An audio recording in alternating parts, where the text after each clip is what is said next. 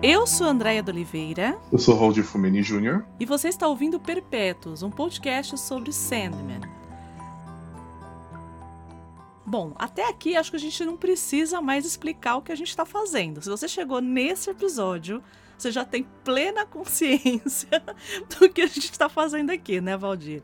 Então, e, e se você está ouvindo é, esse programa, está escutando esse programa, está meio perdido, uh, por favor, né, volte aos anteriores, né, já tem três programas gravados e publicados, né, é, aliás, muito obrigado pelo, pelos comentários, pelas mensagens, a gente está recebendo bastante comentário, bastante feedback, muito legal, assim, é, a gente chegou a receber até coisas via Twitter, né, e a gente fica muito feliz com o resultado. É uma coisa que está sendo feita com muito carinho por dois dois fãs dessa obra.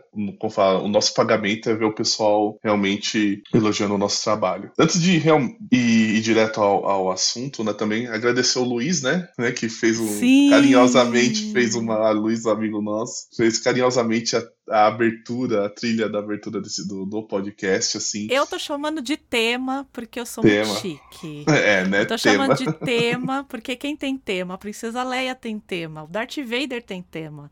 Então a gente também tem tema agora, entendeu? Sim.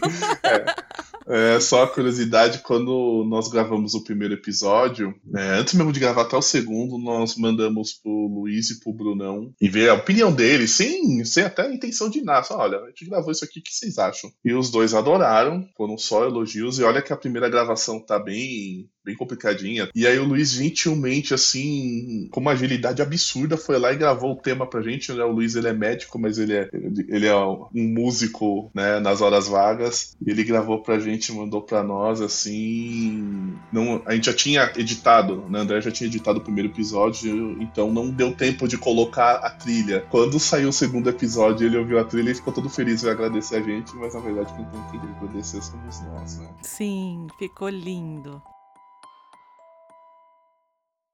Então vamos começar.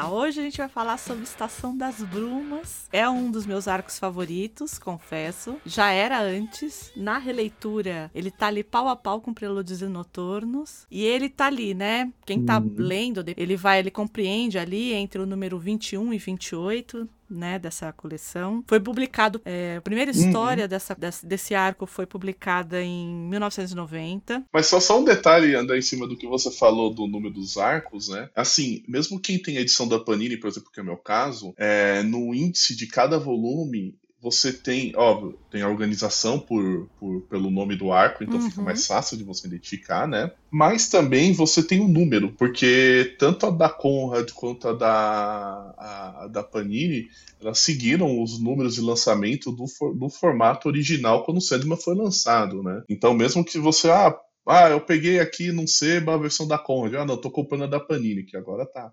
absurdamente cara. Jesus Cristo. Bom, vamos lá à Estação das Brumas, né? O que normalmente se diz a respeito do nome especificamente, né, do desse arco, é que ele faz referência a um poema do John Keats. O John Keats é um poeta do romantismo inglês ali, segunda fase, né? Então, é, ele, Lord Byron, é, Percy Shelley, é, são os grandes caras desse período aí. E ele tem um poema muito conhecido, são odes, né?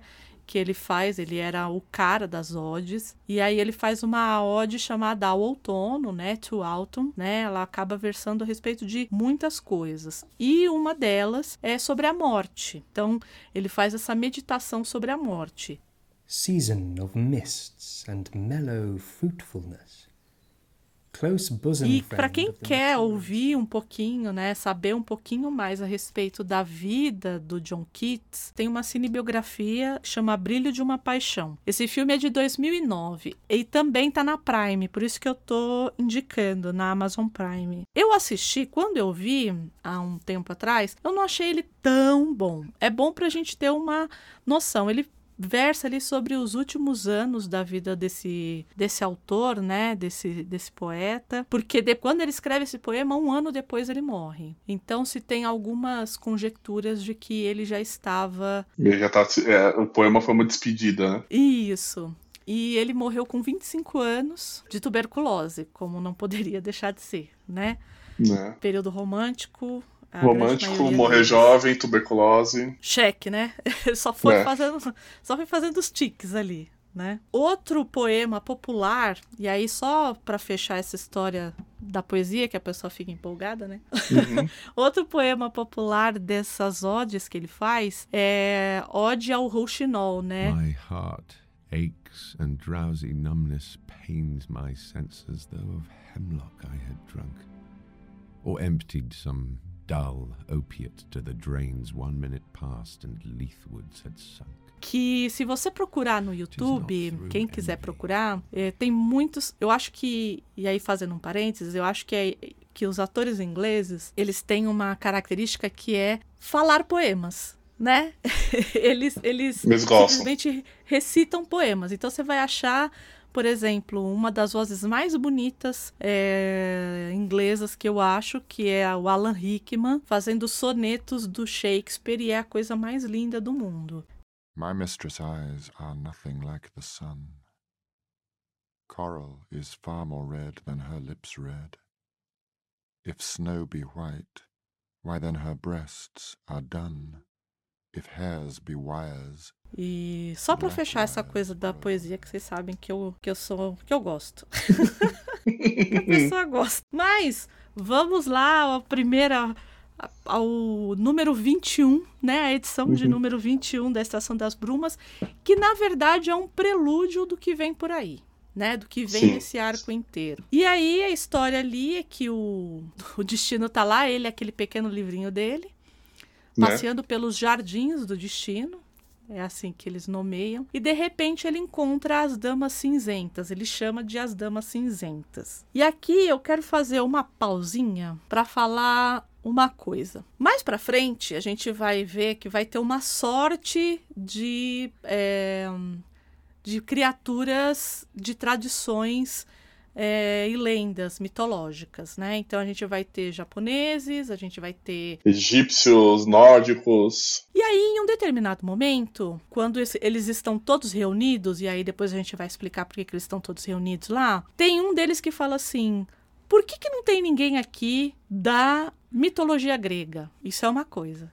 Aí você fica meio assim, né? Fala, Putz, por quê? Até porque se for pensar em mitologia, a grega é uma das mais famosas, acho que junto com, junto com a nórdica, é uma das mais conhecidas por, pelo mundo, né? Mas, na verdade, elas não estão ali porque todo esse arco ele é construído baseado na mitologia grega. Sim, na verdade aparece já no começo, né? Praticamente. Né? Exato. Né? A gente já começa com as três, que na verdade são as moiras, né? uhum. né? Que é, a gente chama de cinzentas, as três damas, e aí vai. Toda a mitologia tem essas três mulheres, mais para a mitologia grega, que é, a gente acaba é, tendo um pouquinho mais de contato, são as moiras.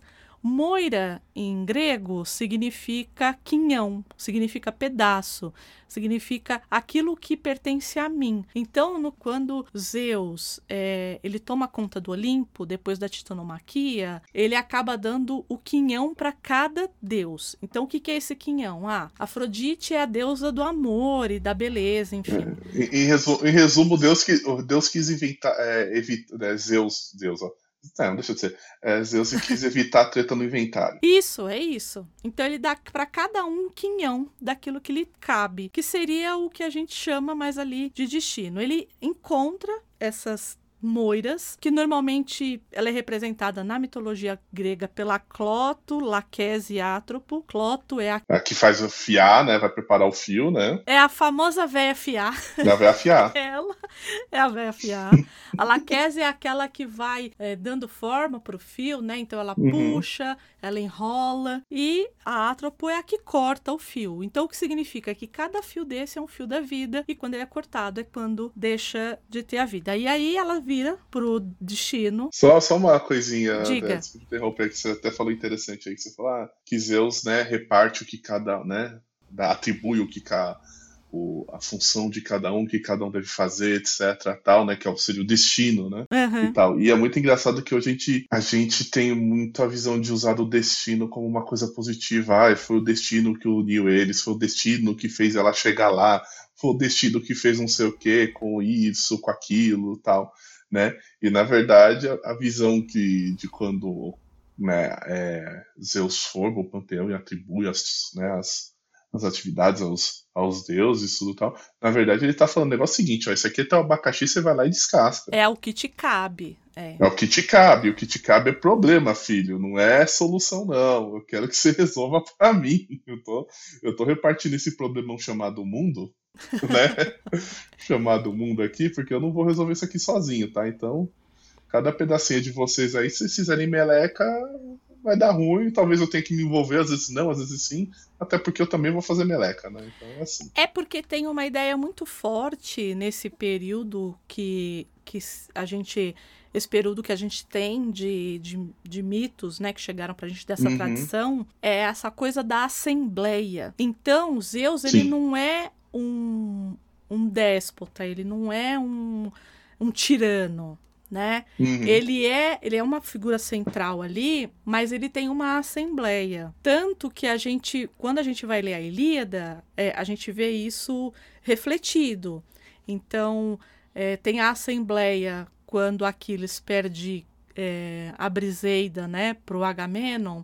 Tem essa assembleia e tá tendo uma assembleia também é, no Olimpo. Então, Sim. tem essa visão de que ele não é um, um tirano, né? Então tem-se essa ideia de que todo mundo discute para chegar em algum lugar, né? Uhum. E essa coisa do destino, na Grécia, principalmente na tragédia, que é o que a gente vai ver aqui, querendo ou não, é uma tragédia que a gente está entrando aqui, né? É, porque assim, se a gente for pensar, né, as, as três irmãs elas chegam ali pro destino e falam assim: olha, vai começar aqui, você tem que chamar todos os seus irmãos para uma reunião. Ah, mas por quê? Lê o seu livro aí que você vai ver que você precisa chamá-los para essa reunião. E aí todos eles vêm para essa reunião, todos menos um, né?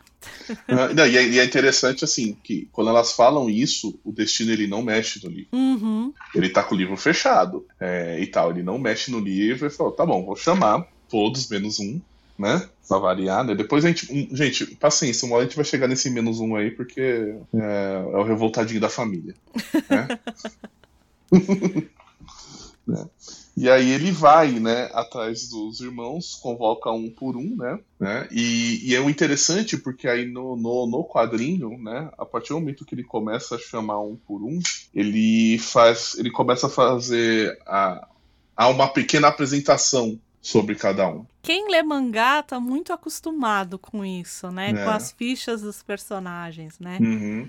É, normalmente no mangá é pior um pouquinho, porque no mangá ele fala cor dos olhos, fala o signo, fala. Uhum. Mas quem tá mais acostumado a ler mangá tem muito disso também. E ele faz meio que fichas dessas personagens, né? Né, ele faz. Ele, é, é, basicamente, deixa eu ver aqui, acho que são cinco páginas. Isso são cinco páginas. E o mais interessante é, é que ele termina a apresentação com a morte. E ele termina assim, e por fim, a morte. E você não precisa de descrição, você não precisa descrever a morte. É, e tanto que a primeira que ele chama, né? Que ele convoca Sim. é a morte. Uhum. Aí ele vai depois pro sonho, desejo, de- desespero e delírio. E é aí que ele fala: ah, um dos irmãos não vai aparecer porque ele não quer. E aí estão lá, eles, estão, eles se encontraram num grande salão ali.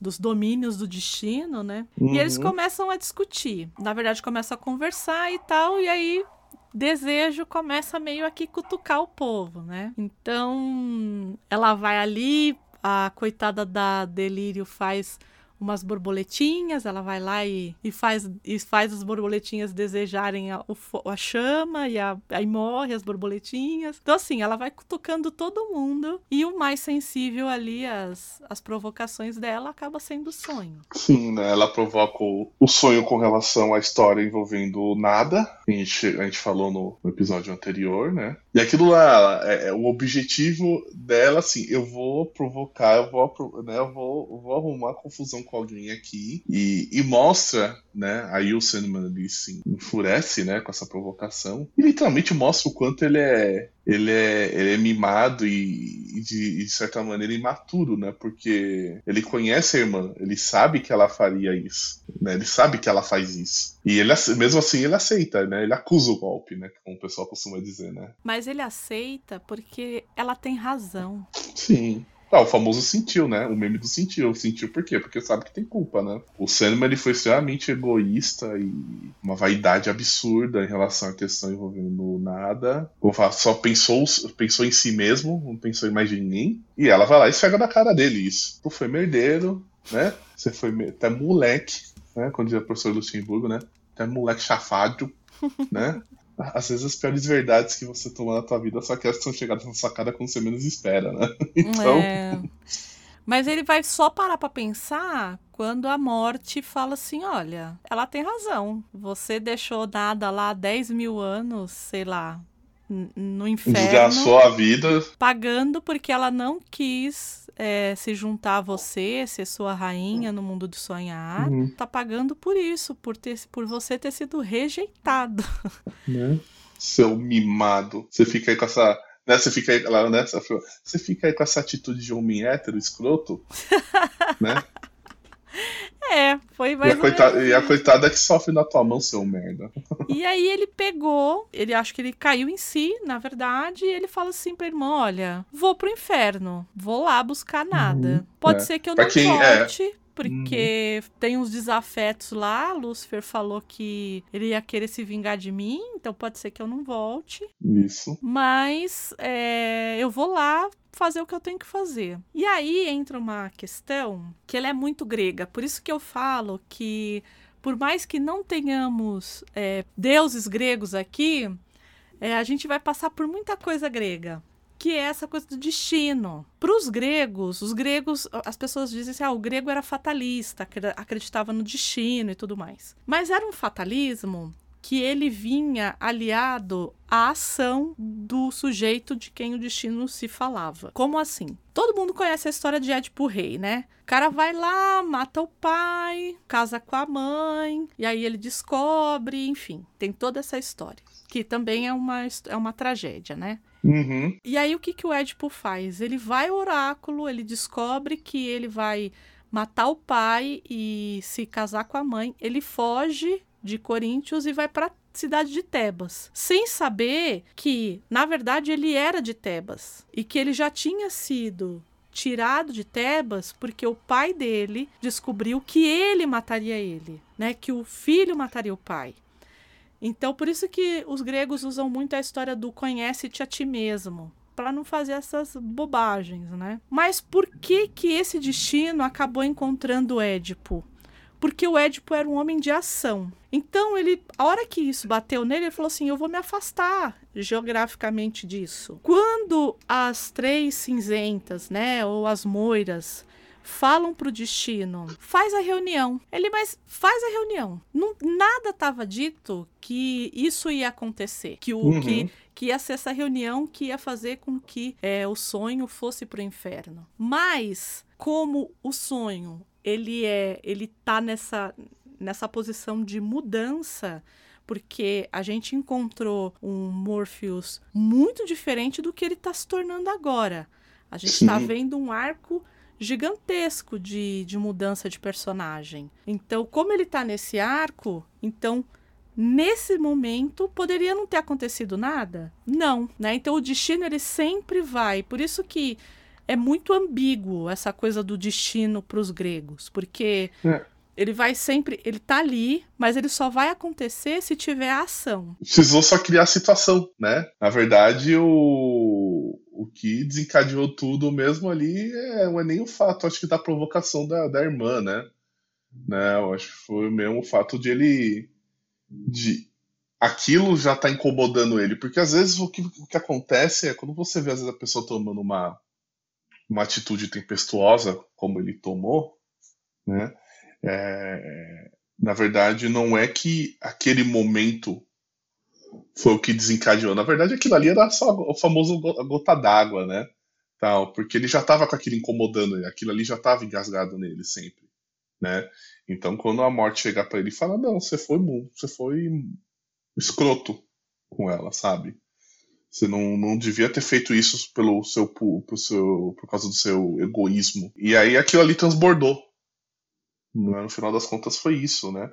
E aí fica vem a, a reflexão de realmente é, e eu acho até legal, né? Que foi até uma coisa que a gente conversou até de, de o quanto isso. Será que isso foi provocado? Não é? Será que o, o, quanto é, que a gente entende, como a gente, a gente falou, o destino, aquilo ali, será que já está traçado? Ou você está traçando? Né?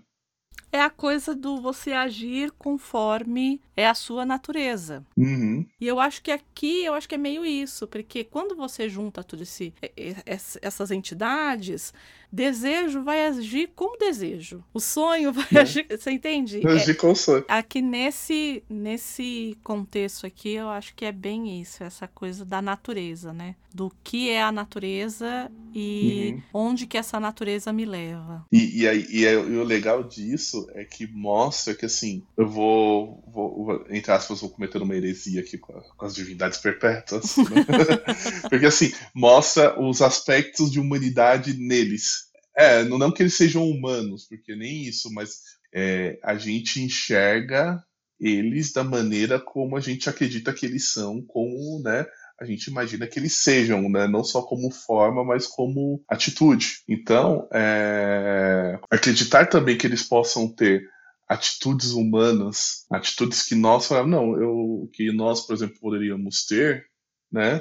É, também traz um, acho que traz eles para esse aspecto de, de humanidade, né? E na verdade, eu, quando você falou em heresia, eu acho que não. Eu acho que, o, que toda essa trajetória que a gente está vendo do Sandman é uma trajetória de humanização, na verdade. Ele está se, ele tá se importando mais, sabe? A gente viu lá quando ele, é, ele vê o Robin, né? Que uhum. eles ficam de 100 em 100 anos se vendo e tal. Ele encontra um amigo ali. É, eu acho que ele está se humanizando, na, humanizando no sentido de ele tá se importando mais com os seres mais mundanos. Né, ele está tendo uma visão melhor do que é. é e, eu, eu, e eu acho que um dos princípios de você humanizar é você realmente enxergar o outro no sentido de você perceber o outro ali, né? Que tem uma, uma outra pessoa ali, né? Tem um outro ser ali, né? Então, hum. como nesse caso aí que você falou, é o que ele tá fazendo, ele tá percebendo o outro, ele ganhou um amigo porque ele soube perceber o outro. É. Né? É isso. E aí termina esse essa edição, ele falando, a morte falando assim. É, ah, é, o, o, programa, o programa Casas de Família de hoje se encerra, né? Isso, é. A morte falou assim: ah, vamos conversar aí, porque o sonho foi embora. E aí o destino fala assim: não tem mais o que conversar, era o que a gente precisava fazer que ele fizesse. Do tipo, é. o que foi feito já tá feito, entendeu? Em, em resumo, em resumo, o destino chegou, peidou na sala com todo mundo, saiu. Dele foi lá, apontou pro, pro Sandman, o Sandman ficou puto e, e era isso que ele queria. o destino queria. Pois é, já ali no, no próximo volume, né, que é o, no, no na próxima edição, que é a 22, né, uhum. é, a gente vai ver o Sandman se preparando para ir pro inferno, né.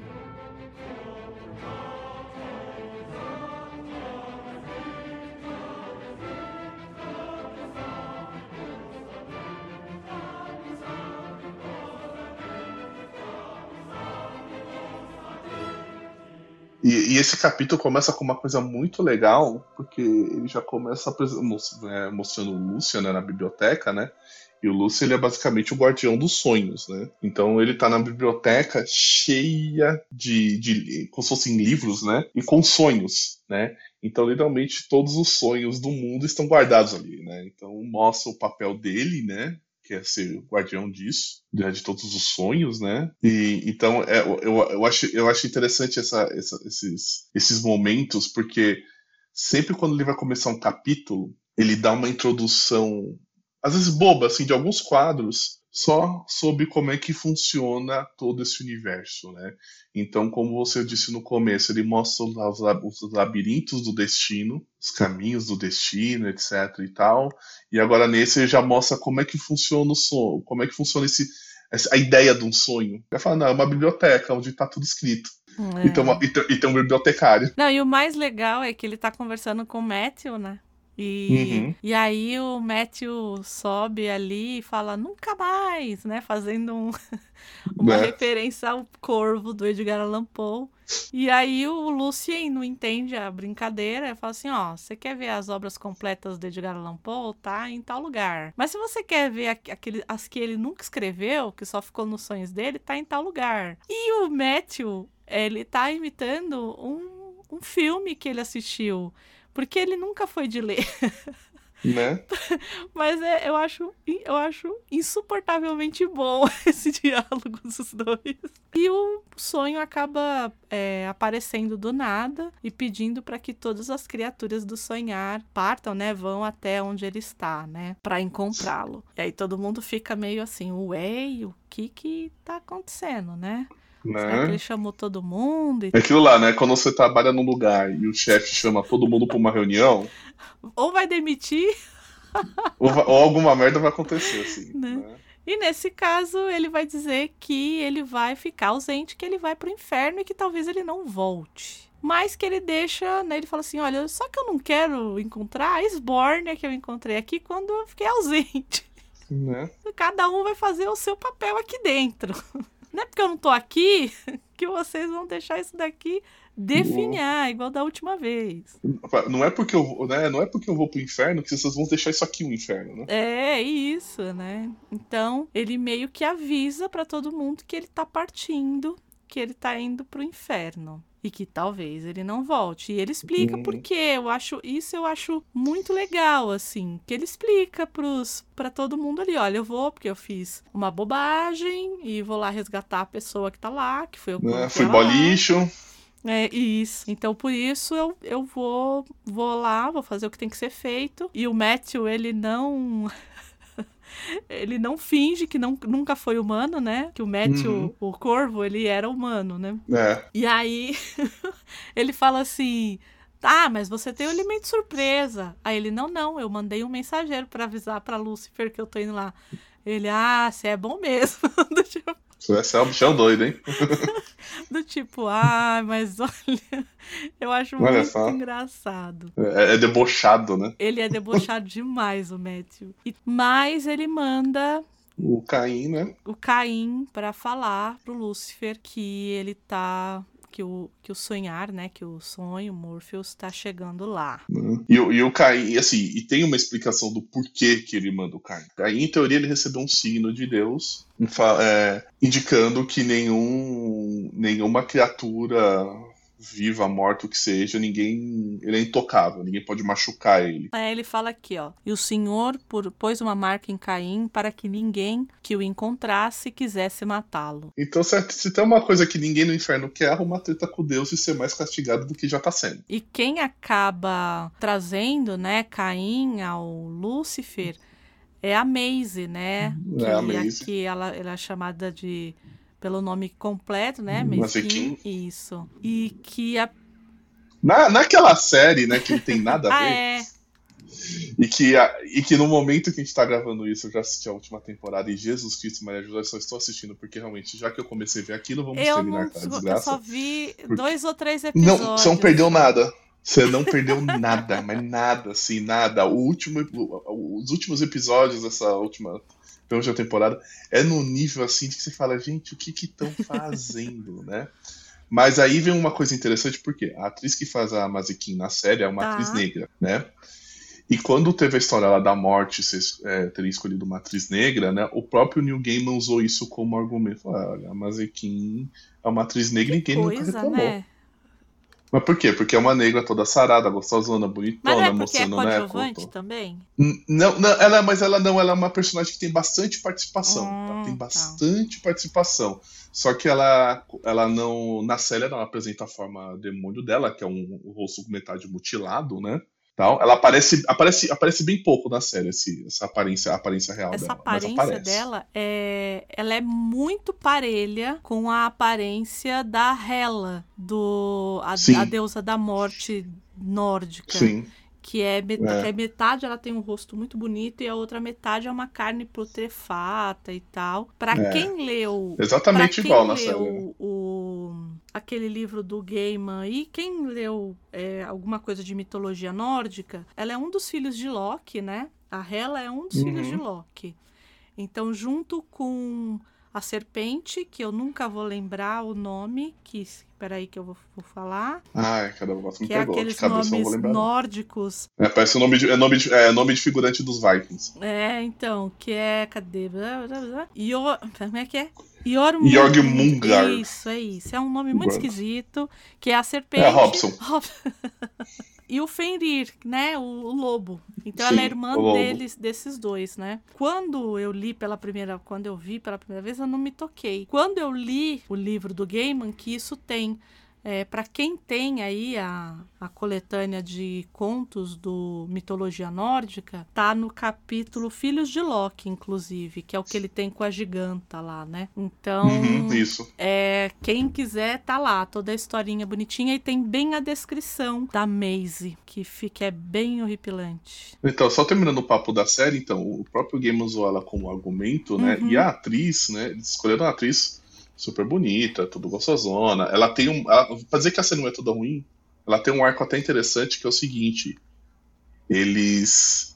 Ela, como ela tá na Terra junto com o Lucifer, ela entra numa busca pra ter uma alma. Porque ela é um demônio, Hum, né? Ela não tem alma, né? Tal. Mas a atriz toda bonitona, é atlética, ela é porradeira, ela é pegadora, ela bebe, não sei o quê. Então ninguém falou um A. Entendi. Que coisa, Ninguém né? falou um A por isso, né? Ah, entendeu? Então acho que assim, o- é, você vê o como o argumento do pessoal acaba sendo viciado e falho, porque fala, peraí, vocês estão reclamando de uma escolha de uma atriz para interpretar uma personagem que não tem nenhuma característica definida, mas na série, na outra série tem uma, uma atriz do mesmo, em teoria, com as, com as características semelhantes, e vocês não reclamam só porque ela, é- ela usa corpete e, e é toda maquiada, bonitona, pegadora? É. né? Tá difícil, né? Ai, Mas então, né? É... Lúcifer, ele toma conhecimento, né? Que, aliás, a Mazekin, né? é ela que ela que meio que entrega é, A mensagem, né? ela meio que entrega Caim pra entregar a mensagem Uhum. pra Lúcifer, né? E tanto que ele chama ele de o primogênito, né? Com, com motivos, né? Porque ele é de fato, né? Sim. Enfim. E, e é, uma, é uma visita que acaba mexendo com Caim, né? Depois, quando ele volta. Ele fica bem traumatizado. Fica, né? Ele fala os olhos dele, ele fica bem, bem traumatizado mesmo, né? É, eu não sei como é na série, né? Lúcifer. Quando Lúcifer se demite do inferno, ele ganha uma, um spin-off, né? Em quadrinhos. Sim. E aí. É, o, o- a série é baseada no spin-off, né? Então, mas, o que, por exemplo, quando ele chega, acho que é em Los Angeles, né? Ele, acho que nos quadrinhos é Las Vegas, Los Angeles, nunca lembro. Nova York, eu acho que é. Na, York, na série, é nos Na quadrinhos. série é Los Angeles, na série é Los É, Angeles. então. E aí ele fala, lembro. ele fala que ele chega, e aí onde ele chega, a fome é muito intensa, nada se sacia. E essa fome é fome de tudo mesmo, né? De é de sexo, de comida, de do excesso, né? Então, só que eu não sei Sim. como é que é. Mas isso a gente vai ver depois um pouquinho. Ele vai falar aqui, mas não tem uma, um destino, né, para Lúcifer, pelo menos não nesse arco aqui, a gente não tem. Bom, e aí ele mandou o Caim lá, a gente já sabe, e a primeira coisa que ele fez foi falar para todo mundo que ele ia pro inferno, e aí ele vai visitar a Lita, a Lita Hall. Né? Na verdade, ele vai visitar a criança que foi gerada no sonhar. E, as, e ela tá conversando com uma amiga e ela fala assim: Eu não consigo dar nome para essa criança. Não tem nenhum nome. Isso, a amiga fica sugerindo vários, né? E aí essa amiga sai e aí o, o sonho aparece e ela fica louca, né? Ela fica emputecida, ela fala: "Sai de perto do meu filho". E ele fala assim: "Olha, eu só tô aqui pra dizer que eu vim pra ver seu filho, é só isso". E ela fala: "Não, você matou o pai dele, né?". E ele fala assim: "Olha, eu não tenho tempo. Ele foi formado no, no Reino dos Sonhos. Então eu tenho É. um quinhão ali, é Nasceu ali, é é meu. Né? E aí ele pega e fala o nome. Olha, só para você saber, o nome dele é Daniel. E aí ela para e ela percebe que é o nome que casa, tipo, Daniel que casa com aquele rosto, né? Então a gente vê uma sequência de, de quadrinhos, inclusive, que ela tá muito enfurecida. E aí no E ela vai relaxando, né? E aí ela vai relaxando e ela fala Daniel, do tipo, é, eu acho que é isso mesmo. Ela chega a sorrir quando ela fala, né? isso. E aí, de novo, né? Por que Daniel? Nenhum nome, nada fica impune. Nada é por acaso. Porque Daniel, é, para quem é leitor é, e para quem conhece um pouco de tradição judaico-cristã, é o Daniel que é da, da- do livro de Daniel, né, da Bíblia, que acaba é, indo parar na, na corte do Nabucodonosor, do rei, né? E ele vai ler sonhos, né? Ele, as previsões dele são todas. é, é, Deus o intui, mas o intui em sonhos. Então. E ele, na verdade, ele também faz aquela coisa de. Nabucodonosor tem um sonho e ninguém consegue decifrar, e ele decifra esse sonho para Nabucodonosor. Que aí a gente vai fazer um link lá em Matrix, né? Que tem lá. Enqu- Enquanto a Andrea, fa... enquanto a Andrea fala isso, eu, eu e a Andrea fazemos aquele a mão assim, tipo, pegou, pegou, entendeu? entendeu? É. Né? Interpretar sonho, Daniel, filho do É Sandman. isso, é isso. Enfim, e aí ele, ele vai visitar o amigo dele. Eu achei isso tão legal. Porque ele contou pra todo mundo que ele ia embora, ele foi lá visitar a criança, e aí ele vai visitar o amigo, né? Pra dizer, olha, É, ele vai. Ele, é, até- eu vou repetir uma frase que eu até falei mais um pouco, né? É, que, quando você citou o poema, né? né o, o- aliás, o escritor, né? No comecinho do, do programa, do cast.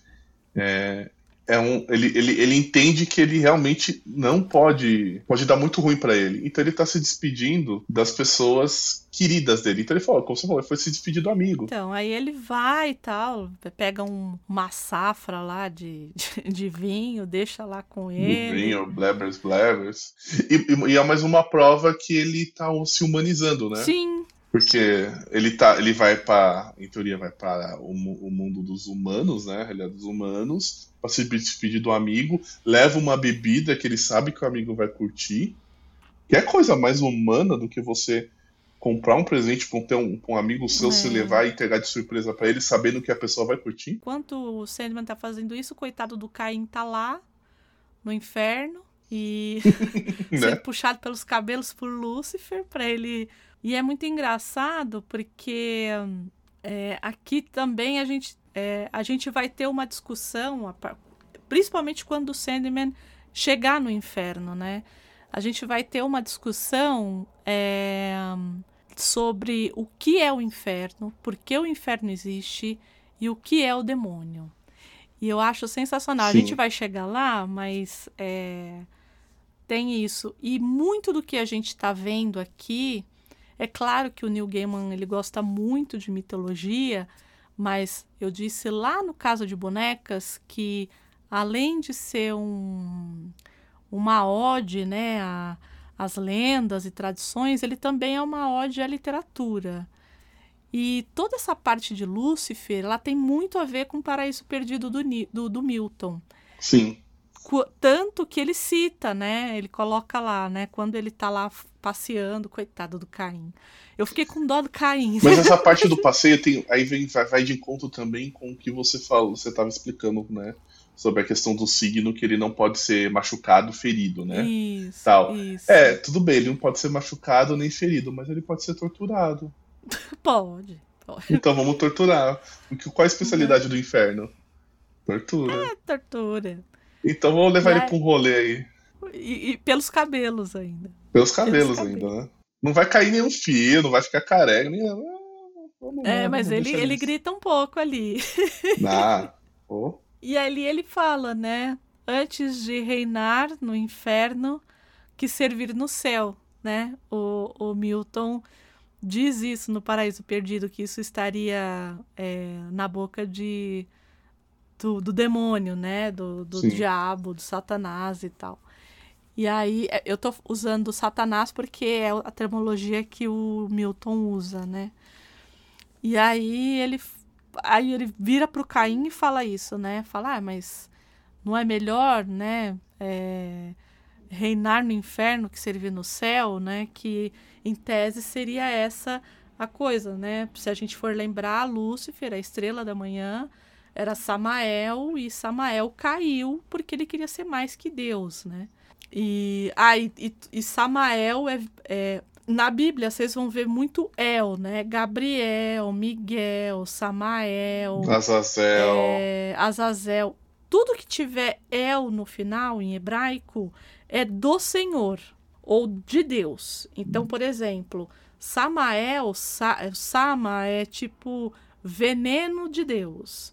Daniel é a justiça, é, a justiça de Deus em mim, né? Então é tudo de uhum. Deus. Todo esse El aí, Gabriel, mensageiro de Deus. Deus. Então, é, e aí ele era Samael, na verdade, e, uhum. e virou Lúcifer, né? O portador da luz e caiu. E aí virou Satanás, né? Isso lá para Milton. E aí ele diz, né? Ele fala assim, aí o, o, o Caim, coitado, tá ali todo desesperado, ele fala assim: ah, o que o senhor achar que é. Se você acha que é melhor reinar no inferno que servir no céu, beleza. tá, ótimo para mim. Quem sou eu, né? E ele fala, e, é, e aí ele fala, ele fala assim, então, mas não foi. Não, e aí ele sempre usa o. É, primeira pessoa do plural, né? Uhum. Ele sempre fala nós, né? Porque ele é, ele é legião, né? Tem tudo uhum. isso também. Então ele fala: Nós não dizemos isso. Milton disse. Então, quer dizer, colocaram palavras na minha boca. Não foi eu que disse, não. Colocaram não. isso aí na minha boca, né?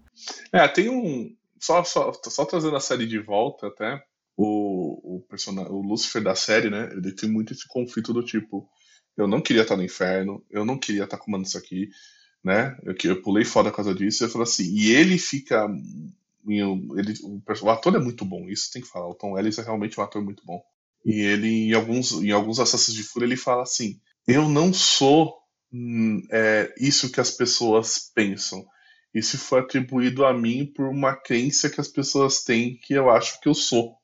É que vai bem naquela coisa do, é, do deuses americanos, de novo, de né? novo né? Essa né? coisa do, do é, o que eles acreditam.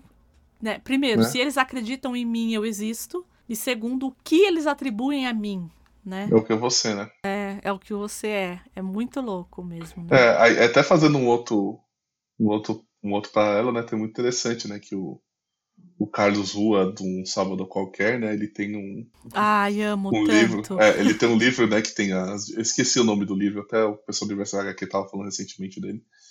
É, que é um encontro né, de várias divindades, então, então você tem lá N tipos de divindades né, Deus, Odin, né, etc tal. O e tem o Google. dos deuses, não é? É o Boteco dos Deuses, isso, o Boteco dos Deuses. E aí tem o Google, que é o mais novo da turma. É muito bom, é muito que, bom. Que ainda tá aprendendo as coisas. O Lucy do Carlos Ruas é, é, é a coisa mais legal que tem. Ele é muito bom. Ele é muito bom. Ele tem um, acho que de gatos e cachorros agora. Sim, é o Cães né? e Gatos. É, que ele tem que. É, é que aventura, né? Porque ele tem, né, os bichinhos, né? Então esse também é muito bom, porque o gato é todo soberbo, besta. É, então, eu acho que esse daí vai, vai prender mais quem tem Sim. bichinho, né? É quem tem bichinho reconhece o comportamento, né? Do, eu, como eu tenho três cachorros aqui, eu reconheço o comportamento do cachorro e quem tem gato sabe o quanto que o gato é, na verdade, você é o humano do gato e não o gato do humano, né? é verdade, dizem que sim. Né? Tem, tem, só, só, só, só finalizando essa parte do caso, tem, recentemente ele lançou uma tirinha que é sensacional, que é do. que é do José tendo crise de ciúme, porque a. Ai, meu Deus, da Maria? A da Maria é sensacional. Ai, assim. Ele puto na cama, bravo com ela. Ai, eu, eu, eu, eu acho eu acho muito a forma como ele faz as coisas é eu acho muito porque é humor, né? uhum. né? Tanto tanto que quando o pessoal começou a encher muito o saco dele, ele fez Deus sentado numa gangorra sozinho E aí escrito assim: ninguém brinca é, com Deus. Com Deus não se brinca, né? Bem, então Caim volta, né? Né do seu tour do infernal. Né? Se você acha que aquela viagem para parar com a tua família numa Kombi, 20 parentes dentro, a pneu furado na viagem infernal, não, você precisa ver essa do Caim. Ele volta, né? Comunica ao Sandman que, olha, tá, tá avisado, e, e, como a Andrea falou, o Caim tá transtornado, tá transtornado. E nisso o Sandman realmente ele, ele, ele decide partir de vez pro inferno, né? Isso, e aí, é, quando a gente fala em ida ao inferno, né?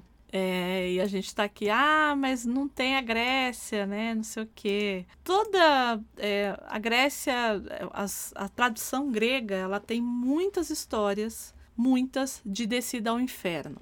Então você vai ter na Odisseia é, o Odisseu descendo ao inferno, mas descendo ao inferno para reaver a sua amada vai ser um conto, né? Um, um, um mito que Sim. é o mito de Orfeu. É, Orfeu se apaixona por Eurídice. Uhum. Só, e... só, desculpa, André, só, caso, só um detalhe, diga. gente. A gente já tá, já tá entrando no, já na, no, no terceiro capítulo do ah, arco, é. tá, gente? Já tá na parte do, do capítulo 2, né? A gente passou pelo prólogo 1 e agora a gente tá no 2 já. Então, é assim, a gente vai falando, vai indo, mas a gente vai, vai te dando um toque aí, até provavelmente porque se você estiver acompanhando o quadrinho. Aliás, se alguém estiver acompanhando o quadrinho enquanto tá ouvindo a gente comentar é, coloca lá nos comentários ou manda uma mensagem para mim, pra Andréia, só pra gente saber, porque a gente acha legal pra caramba. Sim. E leiam, gente. Tudo isso aqui é para vocês lerem. Uhum. é para vocês ficarem muito empolgados e lerem, entendeu? É, é, esse o intuito. é, então, e aí, é, eu tava falando da Eurídice isso. e do Orfeu, que é essa coisa da descida ao inferno, que vai ter em muitas mitologias, e na verdade no mito grego não é inferno, né? É o Hades. Uhum. É, existe diferença, Hades é mundo dos mortos, né? Uhum. Não é necessariamente inferno, Sim. né?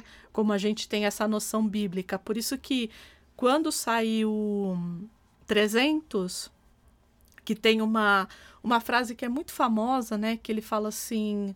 É, Tonight we will die in hell. Isso, né? Que tomem, é, tomem café da manhã, porque à noite jantaremos no inferno. Acho que é um negócio assim. É. Naquele momento, não existe essa noção cristã de céu e inferno.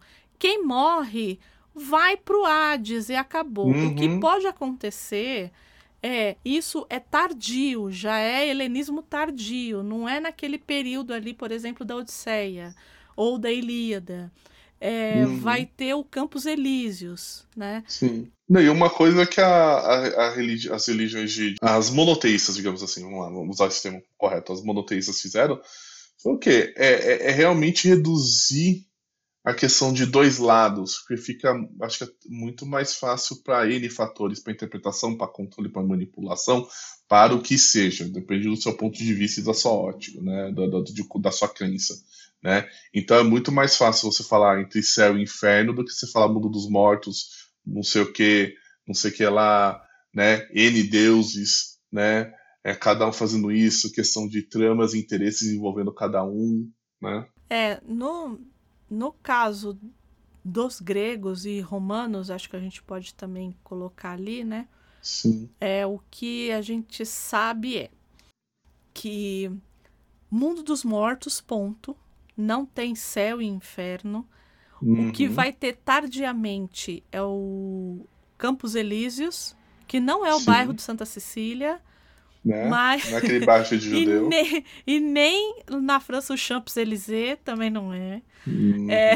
Os Campos Elíseos, ele já é tardio. Por que, que a gente fala que já é tardio? Porque no que a gente chama de é, paideia, né, que é a parte pedagógica da, da Grécia, que é a Ilíada e Odisseia, não aparece. É, aparece o Odisseu indo ao Hades e ali ele encontra é, Aquiles no Hades, quando ele desce. E aí o Aquiles vira para ele e fala assim: Antes eu tivesse, porque toda a Ilíada é baseada na ira de Aquiles.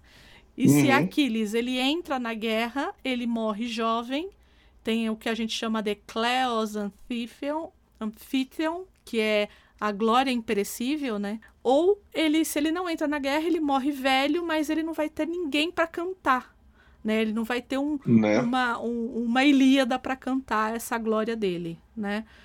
Ele vai ser pela esquecido. da musa, né? É isso, pela musa e tal. Então, quando ele encontra, quando o Odisseu encontra Aquiles no mundo dos mortos, né? Ele fala assim: Eu queria, eu acho que eu fiz uma bobagem, eu devia ter. É, ficado vivo e, e morrer velho sozinho, mas morrer né, velho? Sem problema. E aí, por que, que eu tô falando tudo isso? Porque o Campos Elíseos, ele não era para quem era bonzinho, era para quem era herói. Então, por isso que é tardio. O Campos uhum. Elíseos, uhum. quem ia para o Campos Elíseos? Que é mais ou menos o Valhalla, né? Que é aquele Sim. lugar em que só os heróis que morrem em batalha. Então, em a tese, glória, né? Isso, pela glória, pela Cleos. Então, assim, é, em tese, Aquiles deveria ter ido pro, pro Campos Elíseos, mas ele está lá no mundo dos mortos.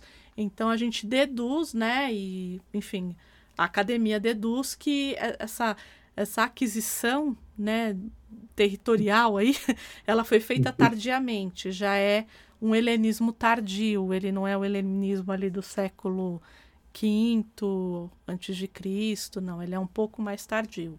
Mas voltando ao tal do Orfeu, o Orfeu casa com Eurídice. Eles são muito apaixonados, só que tem um, um sujeito que fica ali no pé da Eurídice e ela se manda, ela não quer nem saber desse cara, só que ele vai lá e uma cobra pica ela e ela morre. E o Orfeu fica desolado e ele vai para o mundo dos mortos para buscar a amada dele. E ele vai, ele vai cantando, porque é, ele é um poeta e um cantor, uhum. né? E a grande musa dele é Eurídice. E aí ele chega no inferno e a Perséfone, que é a esposa do, do Hades, é, ela, ela fica muito tocada com a música e com tudo que, que vem acontecendo e ela pede ao Hades que liberte Eurídice. E aí ele fala: Olha, tudo bem, só que o que, que vai acontecer? Você vai na frente, Orfeu, e Eurídice vai atrás de você. Você não vai olhar para trás, você só vai olhar para trás quando você chegar no mundo superior, tudo bem? Até, até porque os deuses são bem zoeiros, né? Então, é. eles, né? Não... não ia ser assim à toa. Você não né? ia pagar uma prenda, né?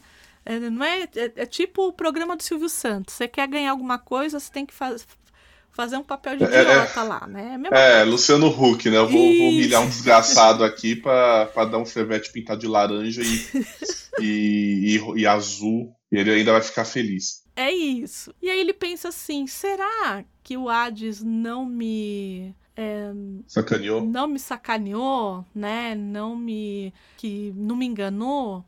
E aí ele vira para trás. No que ele vira para trás, Eurídice vai embora. Ele perde. E ele acaba voltando para o mundo superior sozinho e muito deprimido. E, e as bacantes, as adoradoras do deus Baco, uhum. queriam ter um relacionamento com ele, ele não quis e elas o mataram. E foi a única forma dos dois ficarem juntos, né? Foi no Hades, né? Então eles se encontram no Hades. Mas todas as histórias têm a saída, né? Muitas histórias gregas têm a saída ao inferno. E no caso do Sandman aqui, ele está fazendo como Orfeu, ele vai lá buscar essa, é, esse amor dele, né? Porque ele ainda. E é engraçado porque isso é dito lá no começo que ele ainda tem algum tipo de sentimento por nada, né? Então, uhum. Então, mesmo depois de todo esse tempo, ele ainda tem algum sentimento por ela. Não que a recíproca seja verdadeira, né? Mas. é, é, é porque depois de 10 mil anos sendo torturada, acho que qualquer amor acaba. Eu acho. É. Talvez tenha uma mágoa, talvez. Um rancor, um rancorzinho assim, né? Talvez. De repente, sei lá, manda um zap, você ignora, bloqueou o contato. Né? Pode ser, né? Eu acho, eu acho que deu, dá ruim, dá ruim. Uhum.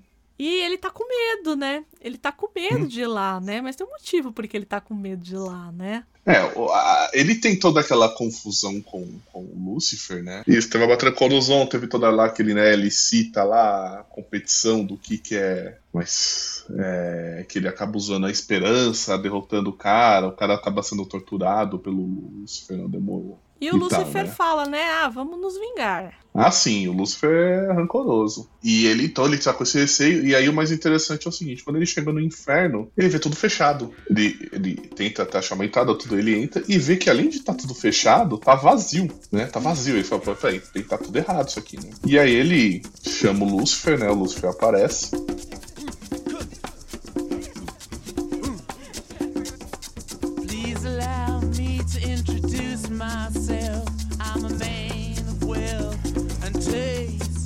E aí, quando o Lúcifer chega, ele fala: Não, relaxa que eu não vou fazer nada contigo. A gente teve a treta aí, mas de boa, sem estresse aí, fica zen, né? E aí o Sandman fica.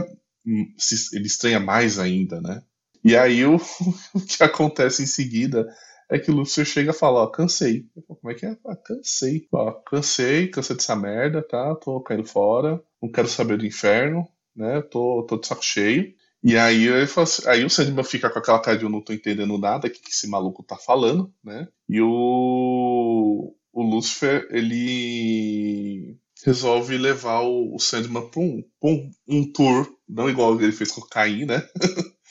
Mas um tour com, com o Sandman pelo inferno, onde ele explica o porquê que ele está renunciando ao, ao trono do inferno, né? É, eu acho que o que é mais é, que a gente pode destacar aqui, porque ele meio que fala assim: olha, eu preciso fazer umas coisas aí, você pode me acompanhar, né? Enquanto eu tô fazendo, Uhum. né? Enquanto eu tô fechando uma porta aqui, limpando.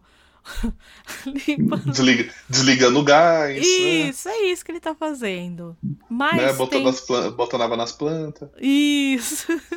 Mas eu acho que o que é mais legal é que enquanto ele tá fazendo isso, ele vai meio que jogando é, algumas algumas coisas referentes tanto ao inferno, ao que é o inferno, que o que as pessoas papel, né? esperam, qual que é o papel do inferno, né? E principalmente dele, como esse ser que se viu sozinho naquele lugar Uhum, depois que caiu, né? Sim. E, e aí ele fala, né? Tem até um. Tem uma página aqui, essa eu separei, porque essa aqui eu acho, acho bem legal da gente falar. Que ele fala assim: e os mortais? Eu pergunto, por quê? Aí o nosso amigo Murphy fala assim: por que o que primeiro entre os caídos? Aí ele fala: por que eles culpam a mim pelos seus defeitos? Usam meu nome como se eu passasse o dia inteiro instigando-os a cometerem atos de que outra forma achariam repulsivos. O demônio me forçou a isso. Né? É, não, é o famoso é, quando é bom, graças a Deus, né? E quando é ruim, isso é culpa do capeta, né? É, mas é mais que isso, né? É às vezes a gente fazer coisas inomináveis e falar que estava possuído pelo demônio, né? Sim, sim, sim. É, e assim, é impressionante é, o quanto é, é, é, é enraizado no, no ser humano essa necessidade de, de terceirizar a culpa, né? Sim, sim. A coisa, às vezes a culpa não é uma coisa tão pesada, mas a gente acaba transformando ela num negócio tão ruim pelo simples fato de a gente não querer assumir. E não é, às Né? vezes não é nem a culpa. É um defeito que a gente acha que é um defeito e a gente culpabiliza algo do invisível. Quer ver uma coisa? Agora a gente vai cair metade da audiência. Quer ver uma coisa que eu odeio, odeio, odeio signo? Eu odeio. Eu odeio, assim, no nível de prefiro prefiro ter uma dor de dente a falar de signo. É nesse é nesse nível de odeio que eu odeio. Então as pessoas elas falam assim: "Ai, ai, eu sou assim porque sabe como é que é, né? Peixes. O- é mais uma desculpa, né? aonde." É, o, é da, da, da, da mesma maneira que, da mesma maneira que algumas divindades têm diversos nomes, algumas desculpas têm diversos nomes. Ai, eu quero morrer. Eu quero morrer, juro. Porque pra mim é tão. Mas você quer me ver ficar muito brava? É a pessoa justificar. Ai, sei lá, Fulano fez aniversário tal dia, aí eu esqueci. Ai, você sabe, né? Ai, eu sou. Eu sou peixes, ai, é, é assim mesmo, a gente esquece. Eu falo, amigo, é sério. Eu, eu, eu fico maluca. Ou então, quando eu tô conversando com alguém, Aí a primeira coisa que me perguntam, nossa, Qual mas que que, é, né? signo você é? Aí eu já falo. Aí a minha resposta padrão é: falta de paciência com o ascendente de um tapa na sua cara. Porque eu não tenho paciência. Não tenho. Eu sei que todo mundo gosta, eu sei. Eu acho que existe até uma forma saudável de você ver essas coisas. Mas hoje em dia o negócio tá muito, tá muito de bastante. Isso que tá me incomodando. Eu já vi é, empresa que não tá, que tá, que fala assim, contratamos tal fulano, mas não pode ser do signo de Ares. Gente, e aí? O que, que você faz? Se você é do signo de Ares, por exemplo, e você quer trabalhar, você não vai trabalhar? É, é, é aquilo, é aquilo lá, né? Eu acho que no final das contas se resume. Tudo, tudo tem sempre o queridinho do momento, né? Aquela coisa queridinha do momento, né? Seja para usar como desculpa, seja para botar culpa, seja para o que for. Seja mesmo que não seja para culpar ou desculpar, seja para qualquer coisa na vida, sabe? Tem que sempre ter a coisa da moda, né? Eu tenho, tenho uns amigos advogados que eles falam que agora no direito é, tem juiz querendo usar, juiz e advogado querendo usar constelação familiar em audiência. Usar o quê? Assim. Desculpa. Constelação familiar em audiência. É, é tipo. É tipo uma um método terapêutico não, não, não clínico, né? Terapeuta mais holístico, assim, ou não, não fugindo da academia, vai, eu acho que o melhor termo é esse. Em que você usa figuras como representações de situações, principalmente env- envolvendo a sua família, em que você vai fazendo exercícios de buscar essas situações até você lidar com traumas, é, perdão, perdões, etc. e tal. Em linhas gerais é mais ou menos isso. Ué. É, então você imagina isso no, no, no- meio jurídico, o nível da coisa, assim, sabe? Mas aí aquilo lá, né? É o, é o dentista quântico, é o não sei o que do, do signo, não sei o que da constelação familiar e por aí vai, sabe? Eu acho que. é, eu sei que às vezes, ah, não, não é a mesma coisa, mas eu acho que no final das contas as pessoas acabam botando tudo no no cesto, no mesmo cesto e só e só escolhe um do momento, sabe? É, sei lá, é a- aquela pessoa que virou, como fala, sommelier de cerveja, chega na, naqueles, naquelas adegas que tem 70 mil tipos de cervejas diferentes e com características diferentes, e aí cada vez vai lá vai ficar escolhendo uma pra experimentar, sabe? É isso, no final das contas. Ai, eu sei. É porque tem umas coisas que elas são muito. que elas não são nocivas, né? Mas tem outras que são, né? Essa coisa do. Essa coisa mesmo, né? Da religião, né? Do demônio, da, da- do outro, do outro que não age como você, tá tomado pelo demônio. Você demonificar, ou demonizar, melhor dizendo, o outro, que não é igual a você, né? Que é, nada mais é do que isso. Né, E principalmente no mundo ocidental, né? Aquela coisa, né? é, tem- não, as pessoas costumam brincar e costumam falar, né? Que a sociedade, o mundo, né? Ele é, como fala, tem três coisas que movem o mundo, né? Na verdade, é que é sexo, dinheiro e poder, né?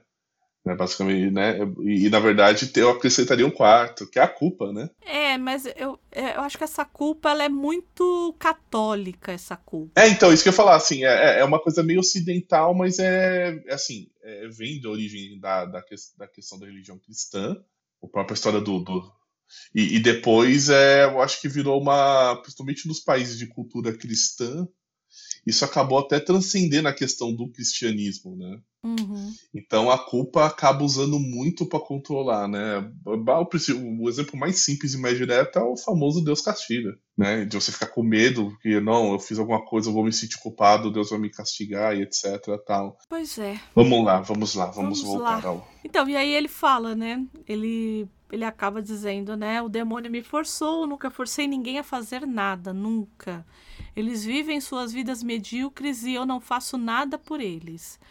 Então, eles morrem, vêm pra cá, tendo contrariado o que acreditaram que era certo, e esperam que os seus desejos de dor e, e retribuição sejam satisfeitos por nós. Eu não os faço vir pra cá. Então, a impressão que nos dá aqui do inferno e do, de Lúcifer aqui é que, assim, se eu não achar que eu devo ir para o inferno e que eu tenho que ser punido por alguma coisa, eu não vou parar lá. Não preciso estar lá. E aí ele fala que eles falam de mim como se eu andasse por aí comprando almas na feira, sem jamais é, se perguntarem por quê. Não preciso de almas. E como alguém pode comprar uma alma. Então, é, é, tudo isso. Eu acho que dessa edição, acho que é a. É a, a reflexão mais pesada, assim, né? Mais, mais interessante, né? É a que, a que vai suscitar as maiores questões, né? Essa coisa do por que, que o inferno tá aqui, tá aqui porque o, o ser humano acredita que ele precisa ser punido depois da vida. É só por isso que tá lá. É, eu não quis isso, eu não pedi isso, eu tô fazendo isso aqui, né? O Lúcifer tá meio assim, eu só trabalho aqui. É. Mas, mas um pouquinho ele manda, eu só tenho seis anos, não sei que não sei que eu tô, não sei como eu vim parar aqui, né? É isso, eu só trabalho aqui, né? É, e aí, não, eles pertencem a si mesmo, mas se odeiam por ter que enfrentar isso. Então é o que a gente tá falando, né? É o uhum. eu faço em nome o demônio me forçou, o meu signo é tal e por isso que eu fiz. E não, e a pessoa faz isso porque ela quer, ela, ela desejou aquilo, ela fez aquilo. Não é porque ninguém mandou, nenhuma, nenhuma entidade encostou nela para ela fazer, não. Ela foi lá e fez. E aguentar essa culpa é muito cruel. É nisso que ele faz toda essa reflexão e chega e fala: então estou saindo, estou saindo e tá aqui a chave. E é muito louco que ele entrega a chave para o sonho. Fala assim: ó, tá, aqui deixei o inferno vaziozinho, tá vazio, uhum. o imóvel tá vazio. Faça o que você quiser com o imóvel. O IPTU descendo tá pago, beleza? O dia do lixeiro é, é segunda, quarta e sexta. Toma que é seu. Porque foi isso que né? ele fez, né? É, pô. pô. Este abacaxi aqui não está escrito mais Lulu, está escrito Sansão. Então, é isso. Antes disso, ele pede para o Sandman cortar as asas dele, né? Sim, que é sim, angustiante, é. inclusive. É uma. É, não, é, em qualquer mitologia você cortar né, qualquer obra, o, o, processo de cortar asas de um anjo é extremamente doloroso, é literalmente. É, é praticamente a morte de um anjo, né? É. Né, né? Então ele pede pro Sandman cortar, né? E aí ele, ele entre aspas, vira um mortal, né? Então, é isso que me, que me pegou. Porque é, na, na, nas outras obras, no spin-off, isso não significa que ele virou um mortal, não. É, que ele continua com os poderes, entre aspas, poderes dele, Isso. né? Eu acho que, assim, no, na, minha, na minha ideia, é que, na verdade, sabe aquele filho adolescente rebelde que sei lá, chega em casa com um corte moicano só para deixar o pai ou a mãe irritado. Hum. Ou então fala, ah, eu vou pôr piercing. Não, você não vai pôr piercing nenhum. Aí vai lá chega com um, um, um, alagador de orelha que parece um, um, um tamborim de, de, de bateria de escola de samba, sabe? Sei. E tal. Então, assim, eu acho que isso é mais assim, é, é mais é, no sentido assim de um recado para Deus, tipo, olha aqui, pai, eu tô cansado, porque isso é fato, o, o Lúcifer ele tem uma mágoa de o fato de ele ter sido mandado ou mandado para o inferno, né? uhum. né? Porque em teoria o Lúcifer é o filho querido de Deus né? E inclusive até na série tem esse momento que o Deus fala: "Não, eu te mandei pro inferno porque só você podia cuidar daquilo ali. Ninguém, nenhum dos meus outros filhos podiam dar conta daquilo". É, e fica meio dúbio sempre, né? Do tipo, é. você mandou teu favorito para cuidar disso, é. né? Né? Você manda o favorito para isso, né? Será que esses, esse não eram os planos divinos? Uhum. Porque se Deus vê tudo e criou tudo, também a insurreição foi um plano divino, né? Sim. Será que, que na verdade eu também fui só um joguetezinho ali e tô aqui porque ele realmente quis? E é muito interessante, porque nesse processo todo, né, como você falou, ele vai. É ele, ele fecha o inferno, entrega a chave do Sandman, corta as asas e tal. Ele ainda se despede da Mazikin, né? Porque ele, ele, ela quer ir com ele e fala, não, você não pode ir comigo, tal. É, e ele, como você falou, ele não pode voltar para a cidade prateada, né, que é o lar dos anjos, né? Falou assim, porque eu não sou mais uma, um, não sou mais inocente, uhum. né? Então, literalmente é uma ruptura, é uma ruptura com tudo o que é, simbolizava o, o, o ser angelical no sentido literal da palavra, né? É. O ser angelical que ele representava, né? E ele entrega a chave e o sonho só fica assim: ai, acho que estou com um calafrio na espinha. É. Não, Acho e assim, e ele ruim. pergunta, aham, aham, e ele ainda chega a perguntar sobre o nada pro, pro Lúcifer e fala, tá, mas e o nada, né? Não, não, não era o seguinte, ó, quem tava aqui, eu soltei todo mundo, né? Você se vira, não sei de nada, quer saber? Fui, acabou, tô morrendo aqui, alguém me traz um band-aid porque tá sangrando. E é isso. E aí nisso se encerra o, o segundo capítulo.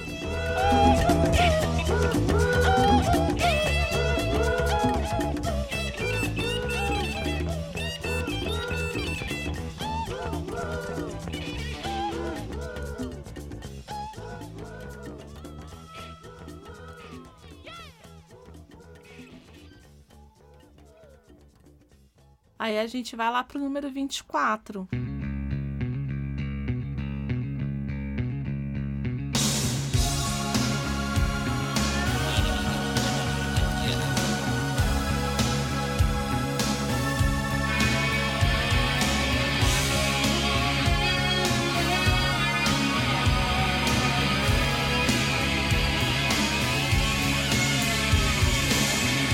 aí ele começa já porque assim, o inferno ele é um lugar muito poderoso, né? É No termo nesses mundos imateriais, né? E aí Uhum. todo mundo quer o inferno.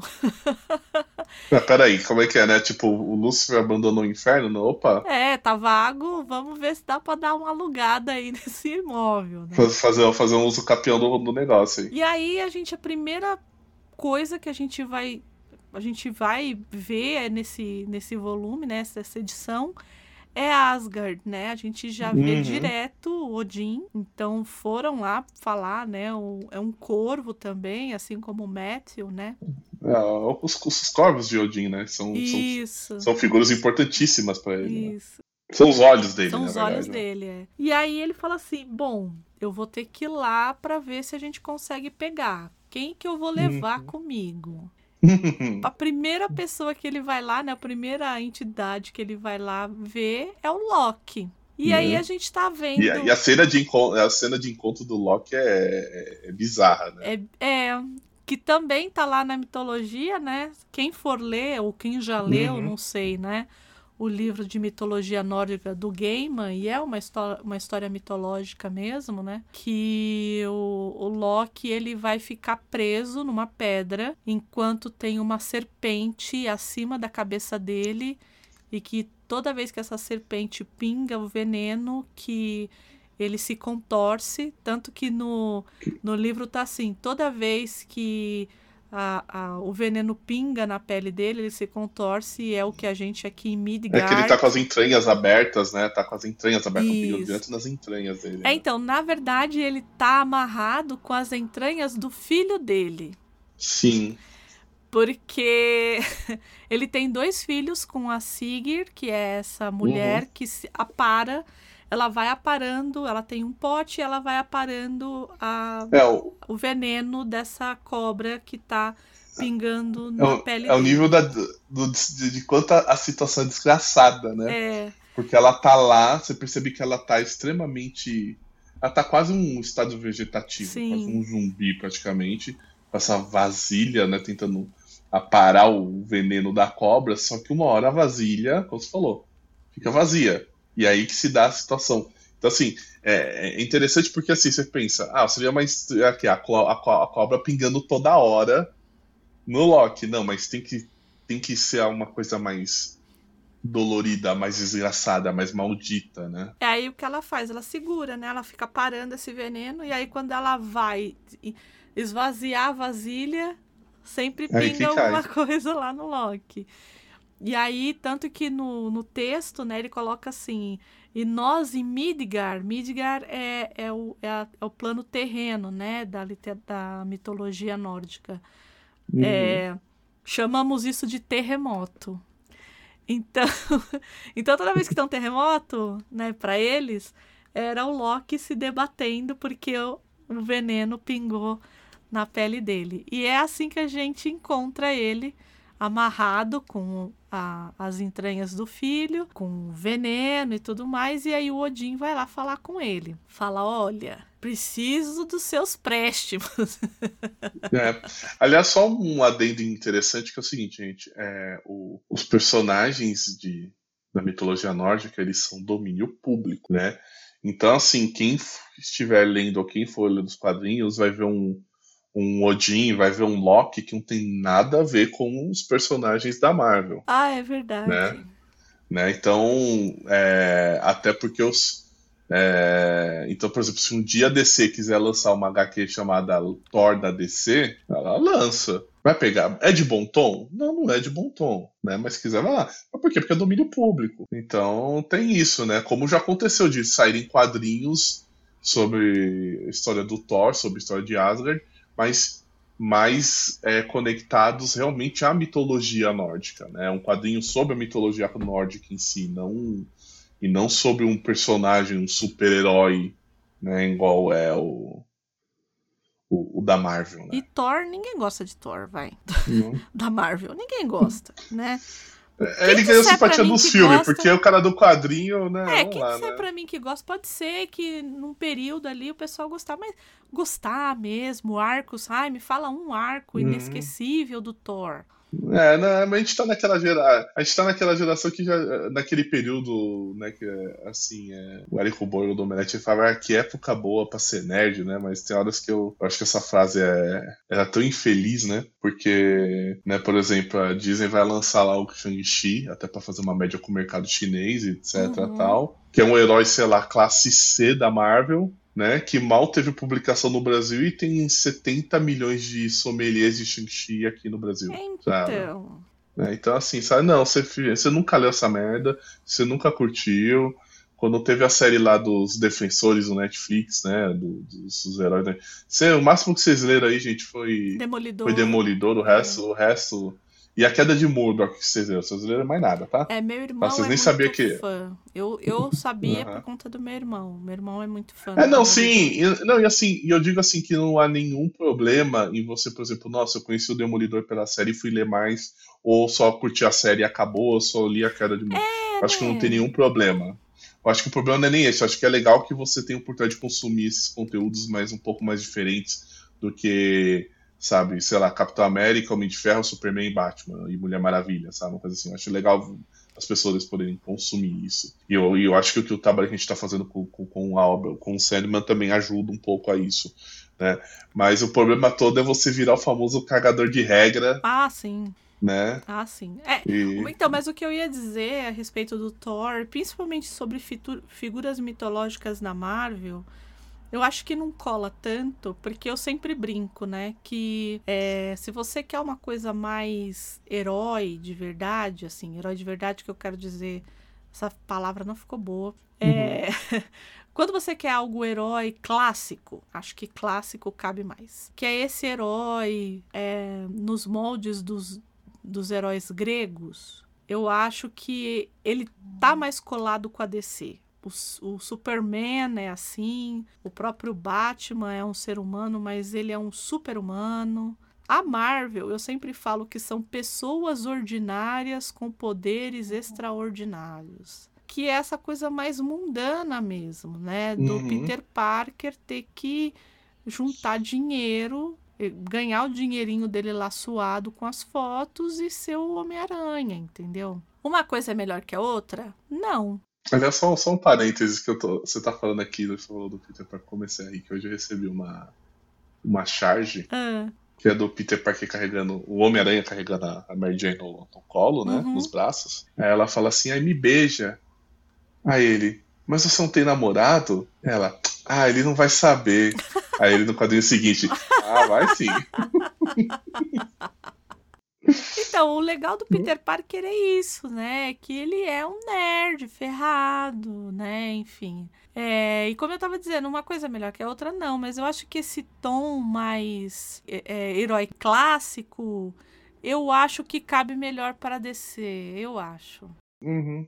Eu acho que é mais é direcionamento de, de como os personagens foram construídos, os personagens assim, sentido, o panteão, o panteão de heróis de cada um, né? É que a gente não pode esquecer que enquanto a DC tava, né, enquanto o Superman, os, os, os grandes, né, o Superman, a, a Mulher Maravilha, você falou da Mulher Maravilha. Mulher Maravilha faz 80 anos esse ano e eu não tô vendo nada da Mulher Maravilha. Eu não tô vendo ninguém falar de Mulher Maravilha. Quando o Batman Uhum. fez 80 anos, foi uma festa. Né? Então, Tem assim, exposição, tudo. Teve exposição e tudo. Então, assim, você tem um- um- uns heróis que têm 80 anos, né? O Superman agora tá com 82, 83. E aí você pega a Marvel, que é anos 60, 70. Olha a diferença, já são 20 anos de diferença. Uhum. Então é claro que tem, a mentalidade mudou, tudo mudou. É melhor ou pior? Isso vai depender É, do que do você seu gostar. gosto. É, do que eu particularmente gosto mais de DC? Gosto. Gosto dos filmes da DC? Não. E tá tudo bem. A gente não gosta da Warner. É isso. A gente não gosta da Warner, da Warner. Da Porque A. Warner não pode. tipo, a Warner não pode ver uma ideia que ela vai, vou, vou cagar em cima. É isso. Entendeu? né? Então, assim, vou, vou voltando, né? Voltando. É, o Odin, ele, ele chega e fala logo que precisa da sua ajuda, ele encerra a punição, né? Porém, ele não encerra a prisão do, do Loki, né? Que fala, não, você só vai estar livre a hora que rolar o Ragnarok, né? E aí o, o Loki não tá afim de ajudar, né? Ajudar. Até porque é o seguinte, gente, só pra vocês entenderem, né? Assim, dá-se ideia, principalmente por causa da Marvel, que o Loki é filho de Odin. Na verdade, eles são irmãos de sangue, né? E aí ele fala, aí o Odin explica, fala, não, é o seguinte, agora o, inferno é um, eu vou ter esse nome, é o protetorado do sonho. E eles sabem que o sonho não vai querer ficar com aquilo, então que eles podem tomar o território e que ele precisa do Loki pra isso. E aí fica lá a, a e o Loki acaba deixando lá a mulher e a e a, e a, e a serpente, né, ficam lá porque ele uma hora ele vai ter que voltar, né? Em tese, Né? vai ter que voltar. Vai ter que voltar, né? Ah, nisso que acontece? O Sandman volta, né? Volta pro, pro sonhar, né? E ele tá meio. Ele tá literalmente fala, assim, ele tá meio transtornado no sentido de é, deu ruim, deu merda, né? Tá complicado. E o que, que eu vou fazer com esse negócio desse inferno, né? Né? Então tá lá o Matthew e o Lucian tentando falar com ele, ele não tá muito afim de papo. É, e, e em paralelo vão acontecendo algumas. A, a- a notícia do inferno é, está aberto para negócios, né? O inferno botaram lá o, né, o, o selinho do LinkedIn, né? Aberto para novas oportunidades no, na empresa Inferno. E, e, e aí, dois, aí começam, né? A primeira etapa aparecem dois anjos, Uma e Damiel, né? E aí outros, os demônios que estavam lá no, no inferno, né? Que teve o triunvirato lá, né? O, o Azazel, o Corozon, aquele, né? E o outro chama, se eu não me engano, é Merkin, Uhum. né? Eles eles, é, eles decidem tomar conta do inferno. Falar, ah, quer saber? Não tem nada aqui, a gente vai tomar conta do inferno. É, só que eles têm o que nenhum outro tem, né? Que é nada, né? É- Isso. é, na verdade, ele fala assim: olha, é, aquilo lá era nosso e a ele não tem como recusar porque nada está conosco. Então, Sim, né? vai ser para eles A assim, moeda de troca, né? né? Tal. E nesse, e como a gente falou, vão aparecendo outras divindades, então aparece egípcio, aparece Anubis e Bast. E também aparecem dois, duas divindades de origem irlandesa, né? Que, que apresentam o reino, apresentam o reino das fadas, né? Apresentam o reino das fadas, que é Cluracan, que é e, e Numala. E aí vai ter uma coisa até interessante que a gente com, com esse com esse pessoal né, que a gente já vai falar no próximo capítulo. Então, assim, é, em resumo é, o inferno tá livre, a única preocupação do, do Sandman é encontrar o nada, e ele tá angustiado por quê? Porque ele agora, ele, em teoria, ele é o, o, o senhorio do, do, do inferno, ele não quer isso pra ele, e ele tá preocupado porque ele não tem pista sobre o nada, né? E, e nisso um monte de gente se interessa, como o André falou, pela energia, né, pelo poder que o inferno pode exercer no, no mundo, né? Nos mundos, né? É, aí termina assim, todo mundo meio de olho aí nesse imóvel, nesse imóvel que tá vago.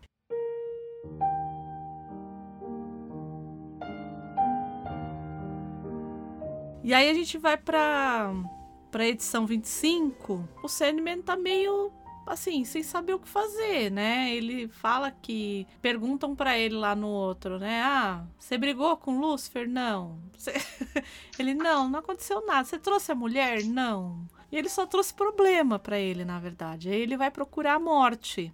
Uhum. E aí a morte vira pra ele e fala assim: "Olha, eu já sei que você que o Lúcifer se demitiu e que ele te deu a chave". André, é só um, um detalhe importante que a gente literalmente esqueceu. A gente falou tanto do Loki, né? Hum, Mas a gente esqueceu de falar do Thor, né? Que ele vai junto com o Odin. E o Thor do, desse daí, né? Só, isso é mais realmente só um complemento. O Thor desse, ele, meu, ele é literalmente, eu acho que assim, no quadrinho, a maior representação que deram pro Thor, ele parece uma versão alcoólatra do, do Bud Spencer. E aí, quem é novinho, joga no Google Bud Spencer e vocês vão entender o que eu tô falando. né? é porque a gente falou, né? Foi o Odin, foi o Loki, mas faltou é, o faltou outro falar irmão, que né? o Thor foi junto, é verdade.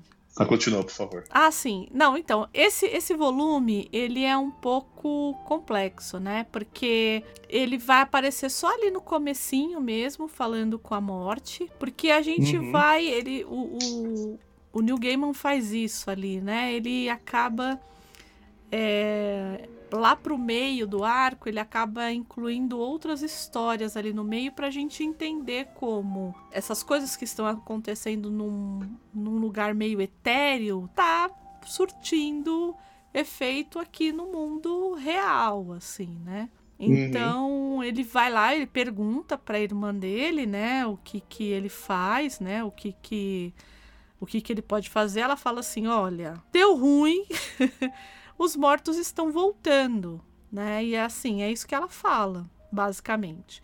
E aí a gente vai encontrar um menininho. Uhum. E, e essa é só interessante, né? Assim, é, para quem não, não, não conseguiu fazer a ligação, né? Os mortos estão voltando porque não tem pra onde eles irem, né? O inferno, o inferno tá, tá Tá fechado, fechado, é. Né? O, o entregador chegou lá, deixou o papelzinho de destinatário ausente e devolveu a mercadoria. E no caso dela, da morte, ela tá tendo um, um probleminha aí, porque os mortos estão voltando e o o- trabalho dela tá todo complicado, né? e estão indo pra ela, né? Porque, né? Uhum. Tanto que é aquele gibiozinho lá da Jill Thompson, Morte, a Sim. festa, que acaba todo mundo indo atrás da morte, né? Porque é a última coisa, é o último resquício que eles têm ali, né? Quem não leu, procure, é muito fofinho. Mas ela, ele faz, ele pega exatamente esse, esse período aqui, né? Do, de como, o que está acontecendo com a morte enquanto o Sandman tá tratando de outras coisas ali. né? E, e é, muito, é muito interessante porque assim, ele tá lá pedindo ajuda, né? Falando com ela, pô, irmã, você você quer? Ela fala, cara, tá, tá ruim pra mim também, meu. Né? Tá ruim pra mim também, eu não, não, não É, na posso... verdade, ele queria que alguém decidisse por ele, né? Mas, mais uma vez, ele sendo boy lixo, né? E, é, e aí ela fala assim: Eu não sei, o que, que você quer fazer? Você quer fazer uma, uma estação de esqui lá dentro? Não sei. né? Eu tô É, aqui resolve com, com um pipinão menor que o seu, cara. É. Né? Como já dizia, né, né, já dizia o, o Carioca Puto, né? Cada cachorro que lamba sua caceta, filho, sabe? Então... Então, você que veja aí o que você quer, né? E, e nisso acontece o, o quê? Começa a se acumular é, uma, sé- é, todas essas entidades que a gente disse, mais algumas, começam a se acumular na entrada do sonhar. Começam a se acumular. é, assim, na verdade é o seguinte, né? O, o pessoal tá preocupado com, com Sandman, porque ele realmente tá em crise e tudo. Tem uma hora que o Matthew encontra com a Eva e ele fala, olha, não tá legal, ele tá num castelo isolado, né? Só que aí eles chegam e avisam, olha, meu, desce aqui porque tá cheio de esse povo doido aqui na entrada e não tá certo, né? E aí vem, né, Odin, o Thor e o Loki, o pessoal do Egito, como nós dissemos, dissemos o- é, os três demônios, as entidades shintoístas. Tem um que é o Kilderkin, né? Que é literalmente ele tá dentro de uma caixa e ele é trazido por, por um escravo, né? Tem o, um grupo de palhaços, né? Que é o caos. que é o caos, né? É. Tal. Então ele chega e fala assim, ó, beleza, gente, vocês chegaram aqui, tá bom. Então a gente vai arrumar acomodação pra todo mundo, a gente vai jantar, e eu sei que vocês querem saber do inferno, então depois a gente vai conversar sobre a história da chave e vai resolver o que, que tem que ser para resolvido. Então assim, esse arco, ele é, esse arco, Esse capítulo é bem curtinho. Ele realmente ele é bem curtinho, porque ele é, na verdade ele é, ele é, digamos assim, ele é um introdutório para o desfecho, o desfecho do arco, né? Então ele vai apresentar essas entidades que estão é, obcecadas por ter o, o controle do inferno, né? O desespero do Sandman, né? E aí vem até uma coisa interessante, né? Porque assim, é, é a, a, morte está com esse problema de que um tempo onde enviar os, os, os, mortos, tudo tal, é uma coisa que o Sandman tem que resolver, mas que em nenhum momento isso é responsabilidade dele, mas caiu no colo dele, né? Uhum. Apareceu para ele falar, isso aqui é teu e acabou. Então vai ver mais uma coisa assim, que às vezes nem realmente as coisas não é são culpa sua, mas às vezes você que tem que resolver, né? Esse capítulo se encerra, e aí o interessante é que no próximo, né, no, no capítulo 4 do, do Estação das Brumas, ele aparentemente ele começa com uma história que não tem nada a ver com o que você leu até agora nesse ar. Que ele mostra um, um, um menino, né, o Charlie, e ele tá aparentemente num, no internato, né? E ele fala que ele teve um, um pesadelo né?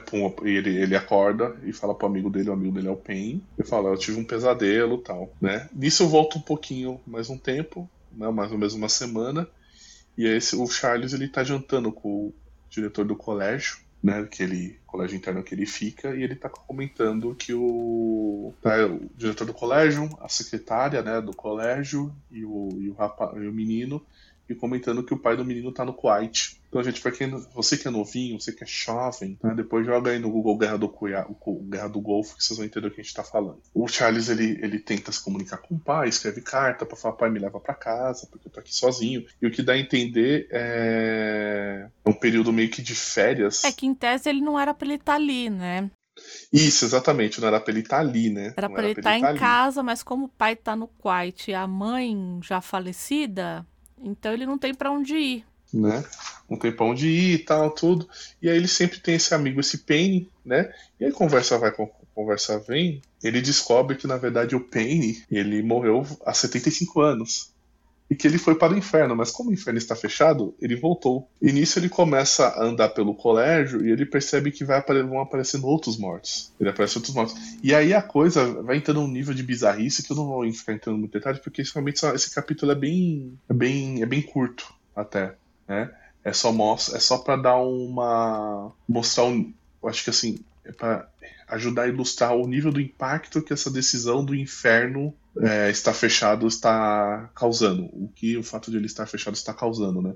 Da mesma maneira que, por exemplo, no começo do, do Sandman mostra o que, que acontece pelo fato das pessoas não estarem podendo sonhar porque o sonho está aprisionado, né?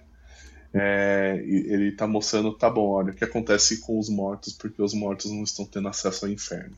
Né? Então ele come... então começa um nível de bizarrice nível ao, ao capítulo da lanchonete, né, com, né, com com o John Dee, né? Uhum. Uhum. E ele tenta fugir, tudo, tal. Ele se esconde no colégio. Ele é atacado por alguns é, é, por alguns bullies, né? Tudo. E nisso aparece um, um, diretor. E esse diretor ele chega, ele chega no colégio, o colégio tá, no teatro do colégio está lotado. E aí esse diretor chega e fala que ele voltou do inferno para assumir o, o, o colégio com tolerância zero. Né? Então você percebe que assim, além do fato das, dos mortos não estarem tendo acesso ao inferno, é, aqueles que, vamos lá, vai numa numa mentalidade cristã, aqueles que mereceriam o inferno, eles além de continuarem no mundo dos vivos, eles continuam praticando as mesmas atitudes ruins que o levaram ao inferno, tal, né? Então, assim, o colégio tá rolando uma atividade normal, mas o que acontece é que tá todo mundo morto, né? Ao ponto desses bullies é, é, aprisionarem ele, o Charles, e ele ser torturado. E literalmente o, o, o, Charles ele acaba morrendo literalmente por, pela violência e por inanição. Esse capítulo curtinho ele se encerra da seguinte maneira: uma vez que o, o, o Charles ele acaba é, morrendo, né? Ele se vê livre né? E aí ele resolve sair e ganhar o mundo com um amigo, com o Penny, né? Um amigo dele. Então, assim, é um capítulo meio.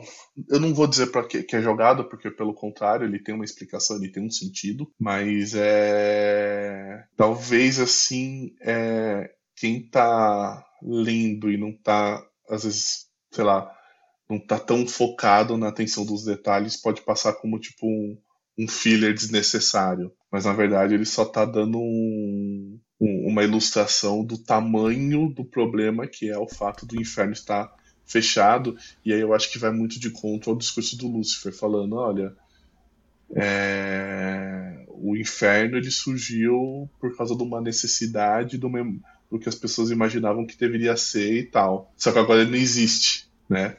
Agora ele não existe e, e, e tá tudo meio, muito perdido porque tá no teu inferno qual que é o substituto ao mundo dos vivos, né? Então nisso nós vamos pro capítulo 5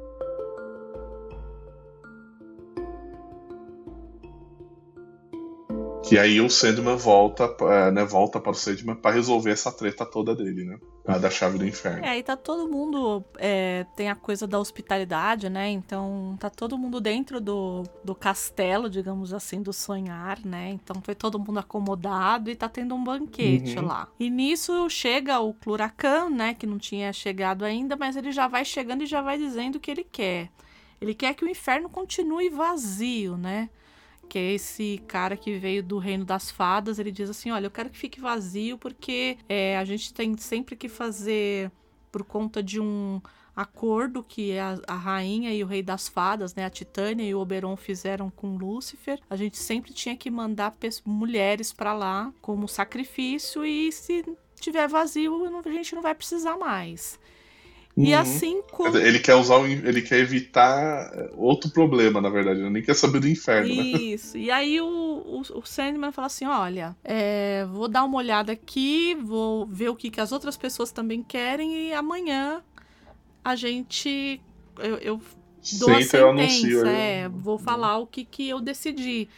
E é meio que isso, assim, todas as pessoas chegando para ele, né? Então tem uma. É, tá o, o, Thor ali comendo e super bruto, né? Um, um gigante mesmo, começa a, querer flertar com a coitada da Bast, né? Que é a. Uhum. Que é, é do, do, do panteão egípcio, né?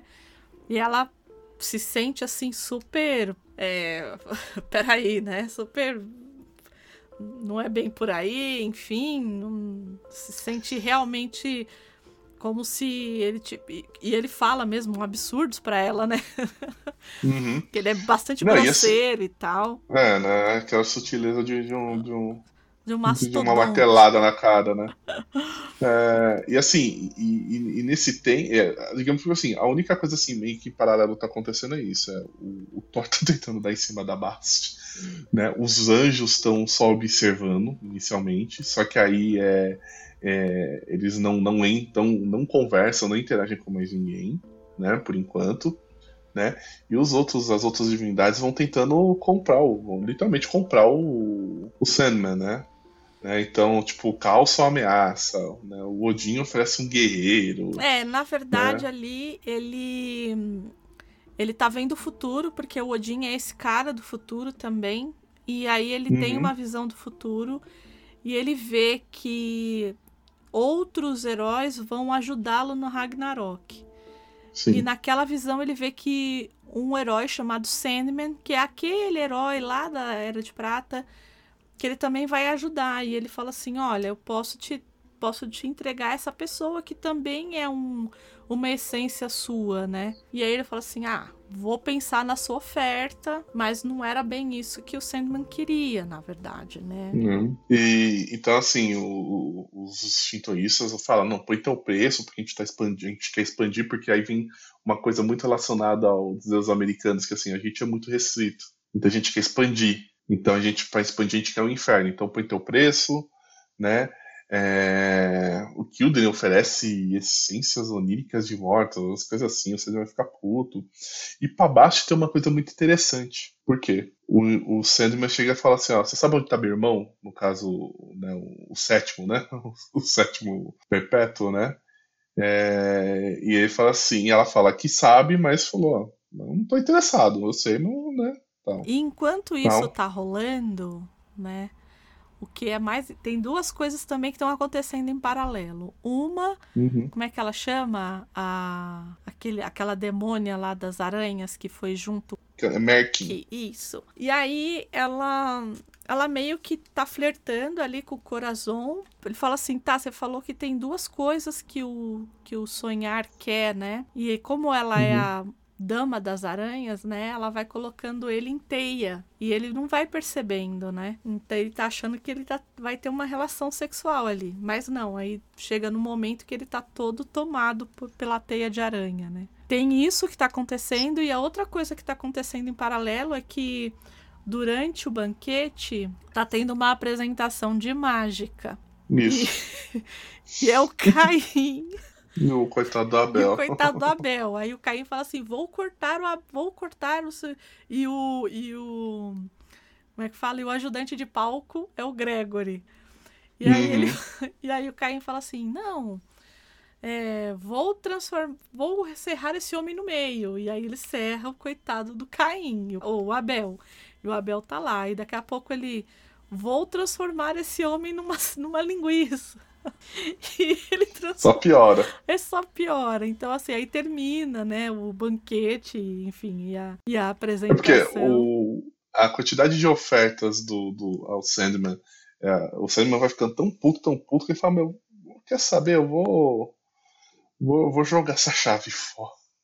Vou jogar essa chave fora e que, que se dane, sabe? Eu tô de saco cheio, não quero saber mais nada, que se exploda todo mundo. Mas aí o, o jantar se encerra, cada um vai pros seus aposentos, né? Isso. E, e aí o Sandman fica o- a noite inteira pensando no que ele pode fazer, né? É, para quem que ele pode entregar essa chave. No volume 26, né? No capítulo 6, é quando ele reúne todo mundo para falar o que que, né? Qual que foi a solução dele. É porque eles têm. Porque que acontece? É só, só um detalhe, né? Sobre a história do- dos, dos demônios, né? Porque quando eles oferecem lá o Corozon, né? Fala, ah, o Corozon, o cara que tentou contigo, não sei o que, não sei o que lá. Eles não falam, obviamente, pro Sandman que eles estão com nada, né? Que né, a, a, a Merkin tá com, entre aspas, o nada dentro dela, né? né tal, né? Ele, o Sandman, o Sandman pensa nisso, mas ele não, não entende, e aí o, a Merkin ela fica puta é, por causa que ele não aceita e ela fala, não, você não quer o nada? Então beleza, eu te ajudo a pegar o nada, né?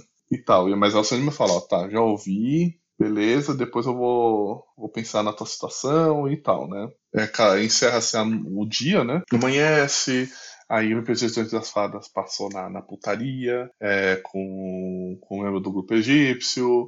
Ele tá meio assim, porque ele acha que o Sandman não vai escolher ele. É, aí a princesa das fadas pega a Bast falando com, com a Anubis, falando que ela não sabe onde é que tá o, o, o irmão do Sandman, que ela só tava mentindo, né? Então assim, tem aquelas fofoquinhas, né? É, todo mundo ali meio que jogou com o que podia, né? Uhum. É, então ela fala que ela não sabe, o Huracan ele fala, né? Ah, é, eu sei que não vai adiantar nada, que não vai ficar, a gente só veio aqui pela comida, pela bebida. Né, e pelo que, pelo que essa noite podia dar pra gente, né? E é inclusive aí que me parece ser Merlin, eu não sei.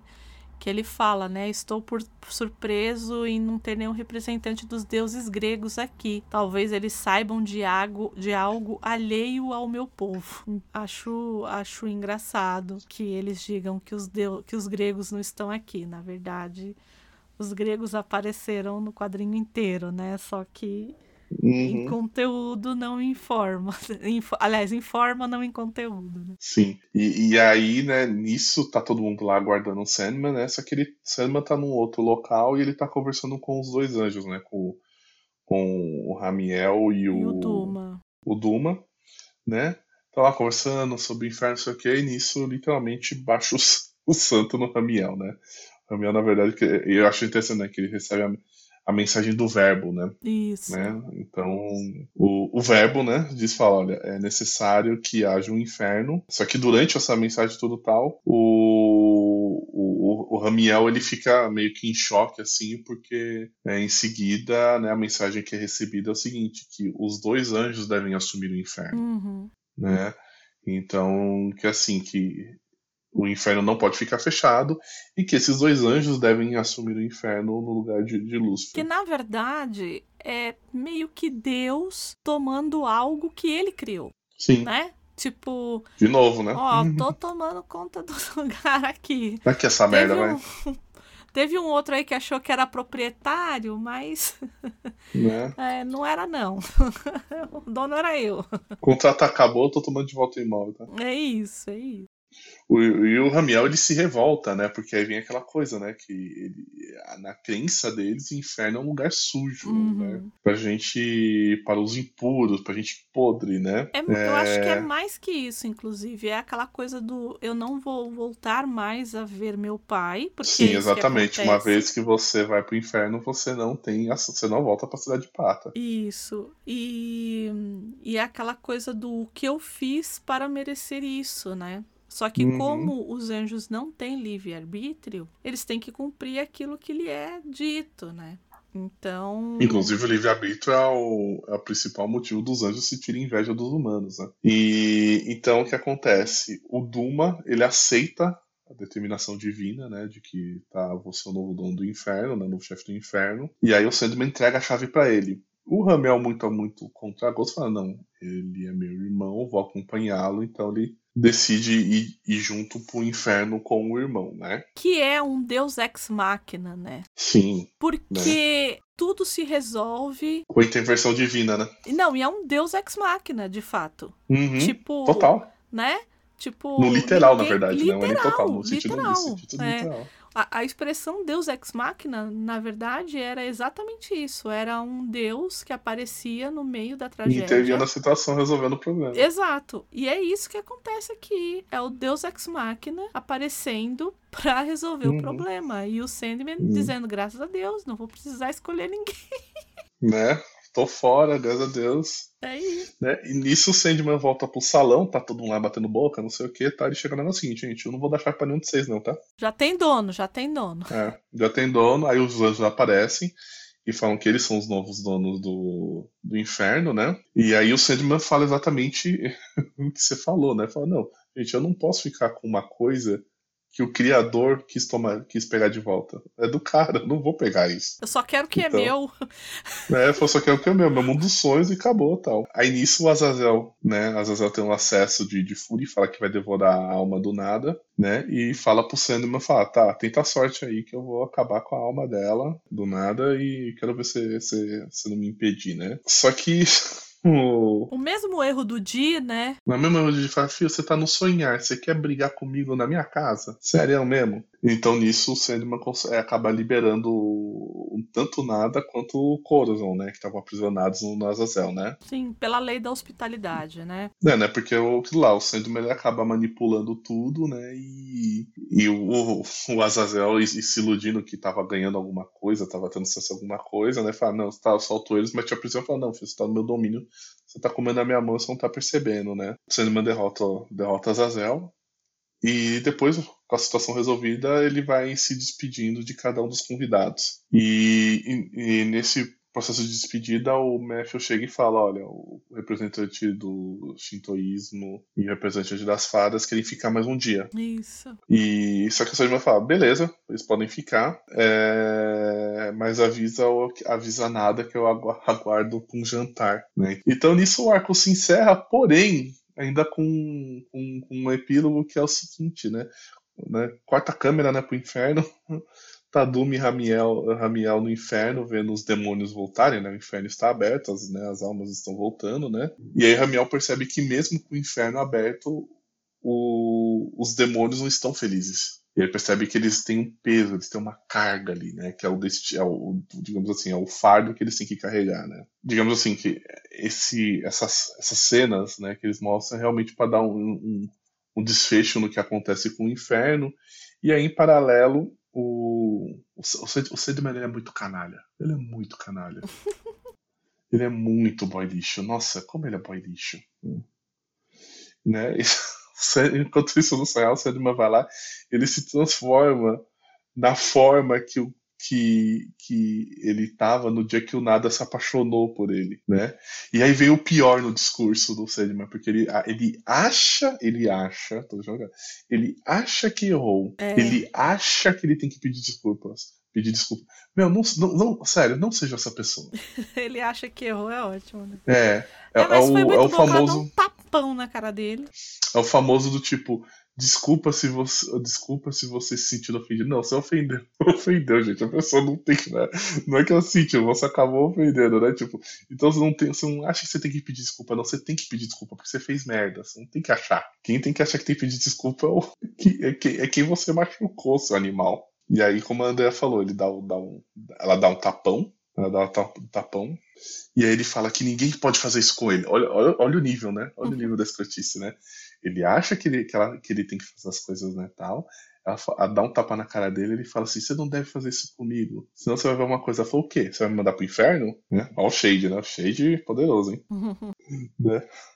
Né? Aí nisso, né, depois de, de, dessa. E aquela coisa, não basta ser merdeiro, né? Você tem que ser humilhado, né? Então depois.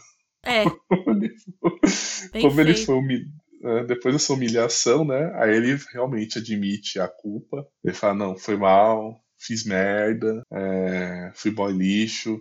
Só que aí vem o problema, né? O problema do boy lixo é que às vezes você tem uma coitada que cai no papo, né? Então ela aceita a desculpa e eles se beijam. E aí ele faz a nova oferta, ele repete a oferta. Olha, você não quer ficar aqui no sonhar, você né, a senhora do sonhar, né, a dona sonho.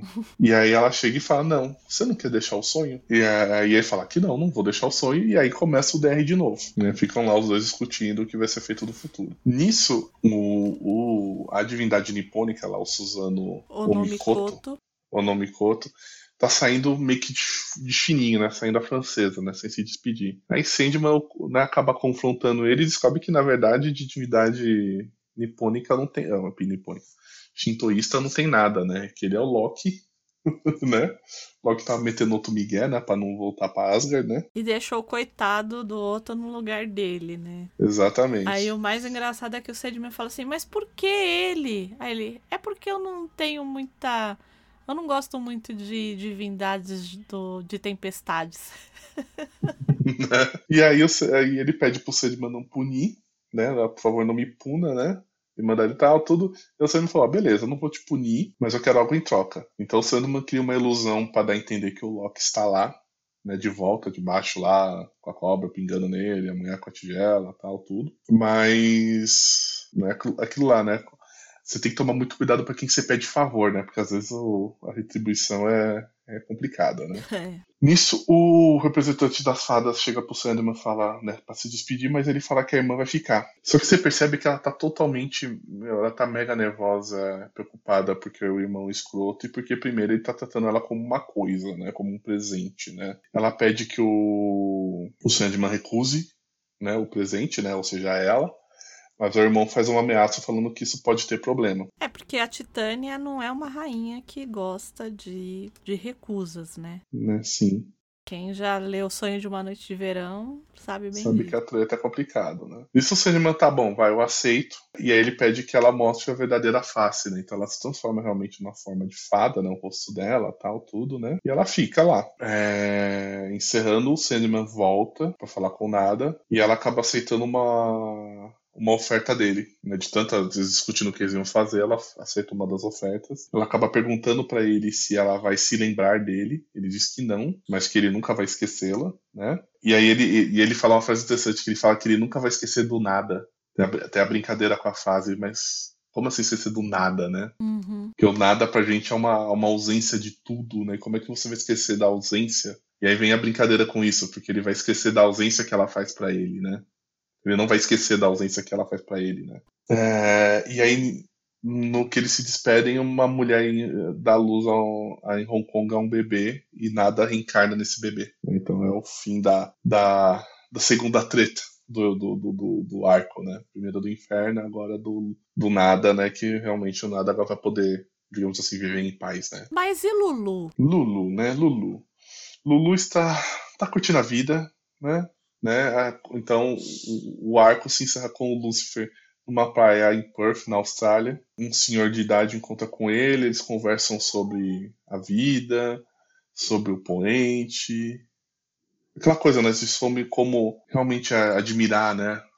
o sol, a vida, né? Tudo que, aquela coisa, né, de tudo que a gente viveu, tal, tudo. Enquanto isso, o Ramiel fica observando o inferno e decide fazer uma mudança, que é, ao invés de trocar a tortura como uma forma de punição, né, aplicar como forma de punição, aplicar como forma de redenção. Ele decide tomar essa, essa decisão, né, de, de o porquê que as pessoas estão sendo punidas no inferno.